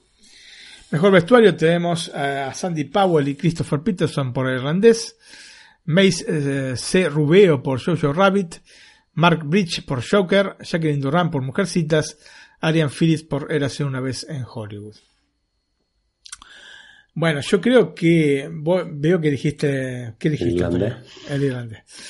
Eh, está bien, está bien. Yo me em, prefiero en este tipo de casos este, películas como Mujercitas. Sabía yo. Este, es el tipo de vestuario que prefiero, ¿no? Me parece que el trabajo que, si bien hay mucho trabajo, también en hace una vez en Hollywood eh, y en Joker, desde ya, eh, me parece que eh, hay que premiar cuando le pone tanto tiempo a esto, ¿no? Entonces, esta mujercita seguramente es quien se tendría que llevar el premio a mejor vestuario. Mejor montaje. Tenemos a Michael McCasker y Andrew Buckland por Le Mans 66, Thelma Shoemaker por Irlandés, Tom Eagles por Jojo Rabbit, Jeff Groth por Joker y Shang Shimo por Parásitos. Mm, yo creo que Aquí tengo, yo tengo dos dudas aquí. No sé si es irlandés o Joker. Aquí no va a coincidir conmigo. Sí. No, no, no. Eh, Sí, yo creo que. Bueno, no sé, no sé. Todavía no te, te expresaste, Antonio. Ah, he dicho, bueno, voy a poner el irlandés. Sí, coincido en que puede ser una de esas dos, pero yo creo que Joker. Sí. Yo creo que Joker puede, puede ambicionar con justificación este premio a mejor montaje. Está muy bien también Le Mans 66, ¿eh? Sí. pero es una película menor en comparación con estas otras. Em, bueno, pues mejores efectos especiales aquí em, muy buenas. Tenemos a Vengadores, Corazón Endgame, partido. El Irlandés, El Rey León, 1917 y Star Wars, El Ascenso de Skywalker. Acá directamente ni se me parte el corazón. Ya sabes cuál, ¿no? Sí. Te he puesto el ascenso de Skywalker. Efectivamente. Say my name. Yo he puesto 1917. um, La verdad que me han. No he visto la de Star Wars, o sea que en esto me lleva ventaja. Quizá por, por eso no coincidimos, pero la de 1917 me ha impactado mucho los efectos especiales. A ver, si tuviese que elegir por los efectos en sí, probablemente o Vengadores en Game o El Rey León, quizás tener un pelito más arriba que Star Wars. Ujú. Pero eh, la otra es Star Wars, Antonio. es Star Y además la última película de la saga, ¿no? Sí, por el momento sí. Bueno, por eso nos han dicho Así dijeron y esperemos que cumplan su palabra. que va a ser difícil, ¿no? Eh, sí, yo creo que, bueno, ellos mismos lo admitieron, ¿eh? que cometieron un error en sacar tan, tan pronto y tan juntas todas las películas. Eh. Tendrían que haber esperado. Eh, el tiempo entre una película y otra Star Wars siempre había sido tres años y acá la, la bajaron a dos y eso mm, influyó en, en las películas. A mí me gustaron, pero bueno, tengo amor incondicional por la saga, así que no puedo hablar de manera objetiva. No, no me sale hablar de manera objetiva. Con esta Star Wars, el ascenso de Skywalker, que vi dos veces en el cine, tía, la pasé genial. Entonces, ¿por qué voy a decir una cosa que, que no es? Pese a las muchas críticas que ha tenido, ¿eh? Pues tú Efectivamente. dijiste otro comentario, pero hay muchas críticas a la película. Sí, sí, sí. Yo, eh, inclusive hay gente que ha dicho que le ha arruinado la infancia. Imagínate. no creo que es para tanto, ¿no? No, yo creo que no. Yo creo que o sea, una película no te puede arruinar la infancia de ninguna manera. Ninguna película, en fin. No sé. Bueno, si te parece, se continuamos, mejor maquillaje y peluquería. Muy bien, eh, te digo eh, las películas porque las personas. eh, en fin. El escándalo, Joker, Judy, 1917 y Maléfica Maestra del Mal. Bueno, yo he cogido la de Joker porque seguramente le den algún otro premio más. Sí, La otra, yo también... también. no he visto las otras, no te puedo dar en ese sentido mi veredicto. Eh, sí, no, coincido, coincido. Joker me parece que es la mejor en esta categoría. Bueno, ahora nos toca mejor montaje de sonido, aquí lo tengo muy claro y en la siguiente categoría también. No sé si coincidiremos. Yo creo que en línea de máxima sí, pero mi voto va a ser distinto en esta. Tenemos Le Mans 66, Joker, 1917, Érase una vez en Hollywood y Star Wars, El ascenso de Skywalker. Lo No hace falta que diga por cuál voto yo. Bueno, yo por Le Mans 66, y a ti te he puesto el voto, evidentemente. ¿Por cuál, Martín? ¿Por cuál, Antonio? Star Wars, no puede ser de Star otra Wars. Mejor, mejor mezcla de sonido, Martín. Aquí tienes que cambiar tu voto, el mío no. Efectivamente, Antonio, tengo que cambiar el voto. ¿Por qué? Porque no No está nominada, ¿no? Efectivamente. Tenemos entonces eh, Ad Astra, Joker, 1917, Le Mans 66 y Érase una vez en Hollywood. Y sí, eh, también es como vos elijo Le Mans 66. Mejor banda sonora. Tenemos a Hildur eh, Gundan Dottir por Joker, a Alexander Desplat por Mujercitas, Randy Newman por Historia de un matrimonio, Thomas Newman por 1917 y John Williams por Star Wars El ascenso de Skywalker. No hace falta que agregue nada. Aquí coincidimos. Star Wars ascenso de Skywalker. Ustedes sepan disculpar, ¿no? Cada uno puede elegir eh, este, según sus criterios. Cuando está Star Wars de, de por medio es muy difícil para mí abstraerme de esto. Muy bien, pues eh, pasamos a la mejor canción. Bueno, son las que escuchamos. I'm Gonna Love Me Again, este, de la película Rocketman. Stand Up, de, de la película Harriet. Into the Unknown, de la película Frozen 2. I'm Standing With You, de Más Allá de la Esperanza. Y I Can't Let You Throw Yourself Away, de Toy Story 4. Yo, Yo- cojo la de Frozen 2. Sí, perfecto. Y yo eh, elijo También, ¿no? I'm Gonna Love Me Again, de la película Rocketman. Te lo apunto, luego veremos los aciertos. Muy bien. Mejor actriz. Mejor actriz, tenemos a Cynthia Erivo por Harriet, eh, a Saoirse eh, Ronan por Mujercitas, a Renée Zellweger por Judy, a Scarlett Johansson por Historia de un matrimonio y a Charlize Theron por El escándalo. Charlize Theron está muy bien en El escándalo, muy bien, pero no va a ganar ella. No es la mejor. Bueno, decir la yo, tuya? como- por, un por- por hacer la gracia, como dijiste antes, para que la gane la misma, mejor actriz y mejor actriz secundaria. Ese es Scarlett el doblete. Johansson. Eso. bien, Scarlett Johansson. Por historia de un matrimonio. Están- te digo que las cinco están, pero Muy bien. muy bien. O sea, Cynthia Erivo en Harriet. Harriet es una película que tendría que haber estado nominada a mejor película en lugar de. Si tenían que nominar a nueve, tenía que estar en lugar seguramente de, de, de Le Mans de Ford eh, versus Ferrari. Y si nominaban ocho, tenía que estar en lugar de Jojo Rabbit. Efectivamente. Para mí es una excelente película. Es una lástima que no la hayan tenido en consideración. Claramente tenía que estar entre las nominadas. Más que nada porque había tantas nominadas. Si hubiesen hecho cinco nominadas, por ahí no. No, porque no está entre las cinco mejores para mí. Pero este, nominando ocho o nueve, en este caso más aún, sí, Harriet tenía que estar nominada. Como- de todas maneras, la que para mí es la mejor actriz de este año es eh, Renée Zellweger por la película Judy, la película basada en las, los últimos meses de vida de eh, la gran Judy Garland, ¿no? La Ujú. madre, la protagonista de El Mago de Oz, la madre de Liza Minnelli. Está realmente pff, estratosférica, estratosférica. Eh, no, no, no puedo agregar nada más a esto. Sinceramente es la que merece ganar este año el Oscar. Y no te voy a decir que en la misma proporción que la próxima categoría, pero sí, tiene muchas, muchas, muchas chances de, de conseguirlo. Bueno, pues pasamos a mejor actor. Aquí yo voy a escoger a uno que es más cercano, más que el que seguramente gane, pero bueno. Muy bien, Antonio. Los eh, nominados son Antonio Banderas por Dolor y Gloria, Leonardo DiCaprio por Érase una vez en Hollywood, Adam Driver por Historia de un matrimonio, Joaquin Phoenix por Joker, Jonathan Price por Los dos papas. Ya sabes a qué he cogido, Antonio Banderas, Efectivamente, Antonio, yo no.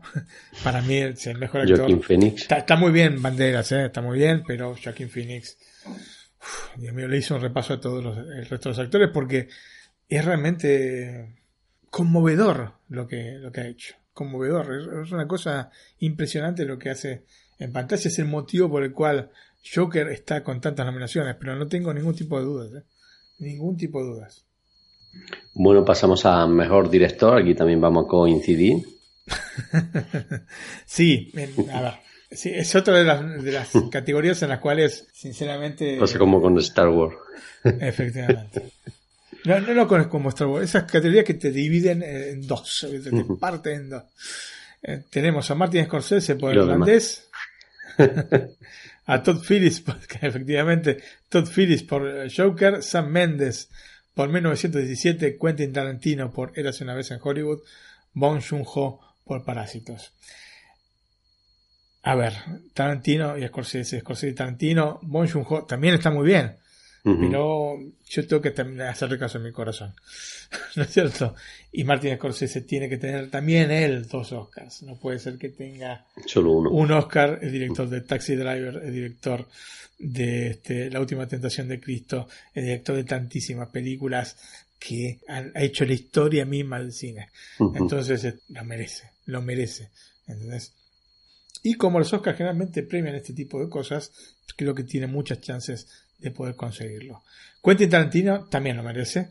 La película a mí me pareció fantástica, pero en este caso tengo que optar con un dolor en el corazón y esperando que se dé un empate y que ganen los dos, este, pero tengo que optar por Martin Scorsese. Coincidimos. Ya lo había apuntado yo por mi cuenta. En mejor película también lo he apuntado. No sé si acertaré. Eh, ahí Antonio. mm, La veo un poco difícil, ¿eh? Sí. La veo un poco difícil. O sea, es de las que tienen más chances. Eh, Antonio eligió Joker. La- las nominadas son las que este, acabamos de comentar, ¿no? Le Man 66, El Irlandés, Jojo Rabbit, Joker, Mujercitas, Historia de un matrimonio 1917, Érase una vez en Hollywood y Parásitos. Ahora, personalmente, personalmente, em, la cosa tendría que estar entre tres, que son El Irlandés, Érase una vez en. Hollywood. ¿Ah, sí? No, Mujercita, no, no. No. Para mejor, mejor del año no. Me parece que una vez en Hollywood, si había cinco nominadas tenía que estar adentro. Pero sí, Érase una vez en Hollywood, Parásitos y El Irlandés me parece que están un pelito por arriba. Más que Joker. Sí. No, que con lo como te dije, dice que no. A mí, sinceramente, me parece una película que está bien, con una actuación fenomenal. Eso es lo que la pone por, digamos, en carrera aquí.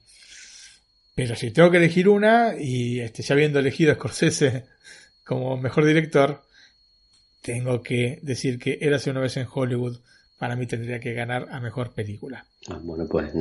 Parásitos no- está muy no bien y acertado. también. no, bueno, no, no sé, capaz que sí. Antonio, vos, vos elegiste. Bueno, ha acertado tu predicción. Ah, bueno, bueno. No acertaste la predicción de la predicción. Eso. Estas no son tanto predicciones, Eso sino lo vamos a, el a ver lunes lo que nos gustaría quién, que. quién ha ganado la apuesta. Efectivamente, el lunes eh, 10 de febrero. Y bueno, Parásitos, eh, sí. Eh, pero eh, por otra parte te digo que no creo que se dé el caso de que Parásitos pueda hacer el doblete de ganar en mejor película de eh, que ahora se llama internacional y mejor película. Al máximo ganará en una de las dos. Por lo que tenemos que estar muy atentos a ese premio. Si ganase Almodóvar con Dolor y Gloria, entonces se le abrirían las puertas a Parásito para ganar mejor película. Pero yo, sinceramente, no creo que vaya a acontecer esto. Creo que. Es más, no creo que gane Gracias a en Hollywood. Ya te lo digo. Pero este, es la que me gustaría que ganase. en la realidad, Efectivamente. Yo creo que mm, como posibilidades reales va a estar entre 1917 y, y Joker. Y el irlandés, ponerle también irlandés. Pero irlandés un poco... un- sí, Yo en, lo- base a lo que vimos por lo menos por, en... el- por estar en Netflix y sabes que contra eso Efectivamente, la por academia, eso- la academia le quita muchos puntos. ¿eh? Los Globos de Oro también mostraron que no, no está haciendo las preferidas entre... No bien, porque es el película, periodismo... el hecho ese le- yo le he quitado mi voto. Sí, sí, sí. eh, y, y tienes toda la razón. Tienes toda la razón. Veremos, veremos. Em, Lo mismo este año cambian las cosas, ¿eh? por llevarnos la contraria. bueno, si fuese entre esas tres películas, yo creo que el irlandés tendría que ganarla. Eh, si fuese entre todas, eh, en vista de que Scorsese le, yo personalmente eh, le di mi voto de confianza, digamos por llamarlo de alguna manera, me gustaría que ganara Eraciones en Hollywood. Es tiempo de que Tarantino levante esa estatuilla, la de Mm. mejor película. Muy bien. Pues nada, Martín, hemos dado un repaso aquí a los Oscars del 2020. bueno, a un adelanto de los Oscars. ¿eh? No olvidemos que el programa este NAC sale antes que la gala de los Oscars. Efectivamente, son nuestras nuestro comentario anterior para que puedan este, afrontar la ceremonia, por lo menos si no pudieron ver todas las películas, con un conocimiento de causa y, y votar por los preferidos. Que bueno, esto va un poco más allá de lo que se haya visto a veces, ¿no? Pues nada, lo dejamos aquí y nos despedimos hasta el próximo programa, Martín. Muy bien, Antonio, entonces hasta la próxima semana. Eh, disfruten la semana siguiente la entrega de los Oscars, como siempre en Argentina, por lo menos con pizza, ¿no es cierto? Pues a la noche, casi a la madrugada, se come la pizza antes y después todos en familia o en- con amigos a ver la entrega de los Oscars. Bueno, y antes de decirnos adiós, pues invitamos a nuestros oyentes que nos dejen un like en iBox, en los podcasts de Apple, que esto nos ayuda aquí a darnos visibilidad y así nos da un poquito más de fuerza para seguir con el día a día. Así es, Antonio. Así es. Pues nada, Martín, un abrazo, un abrazo también a nuestros oyentes. Hasta el próximo programa. Chao. Hasta la próxima. ¿eh? Y vean las películas si pueden. Chao, chao. Chao.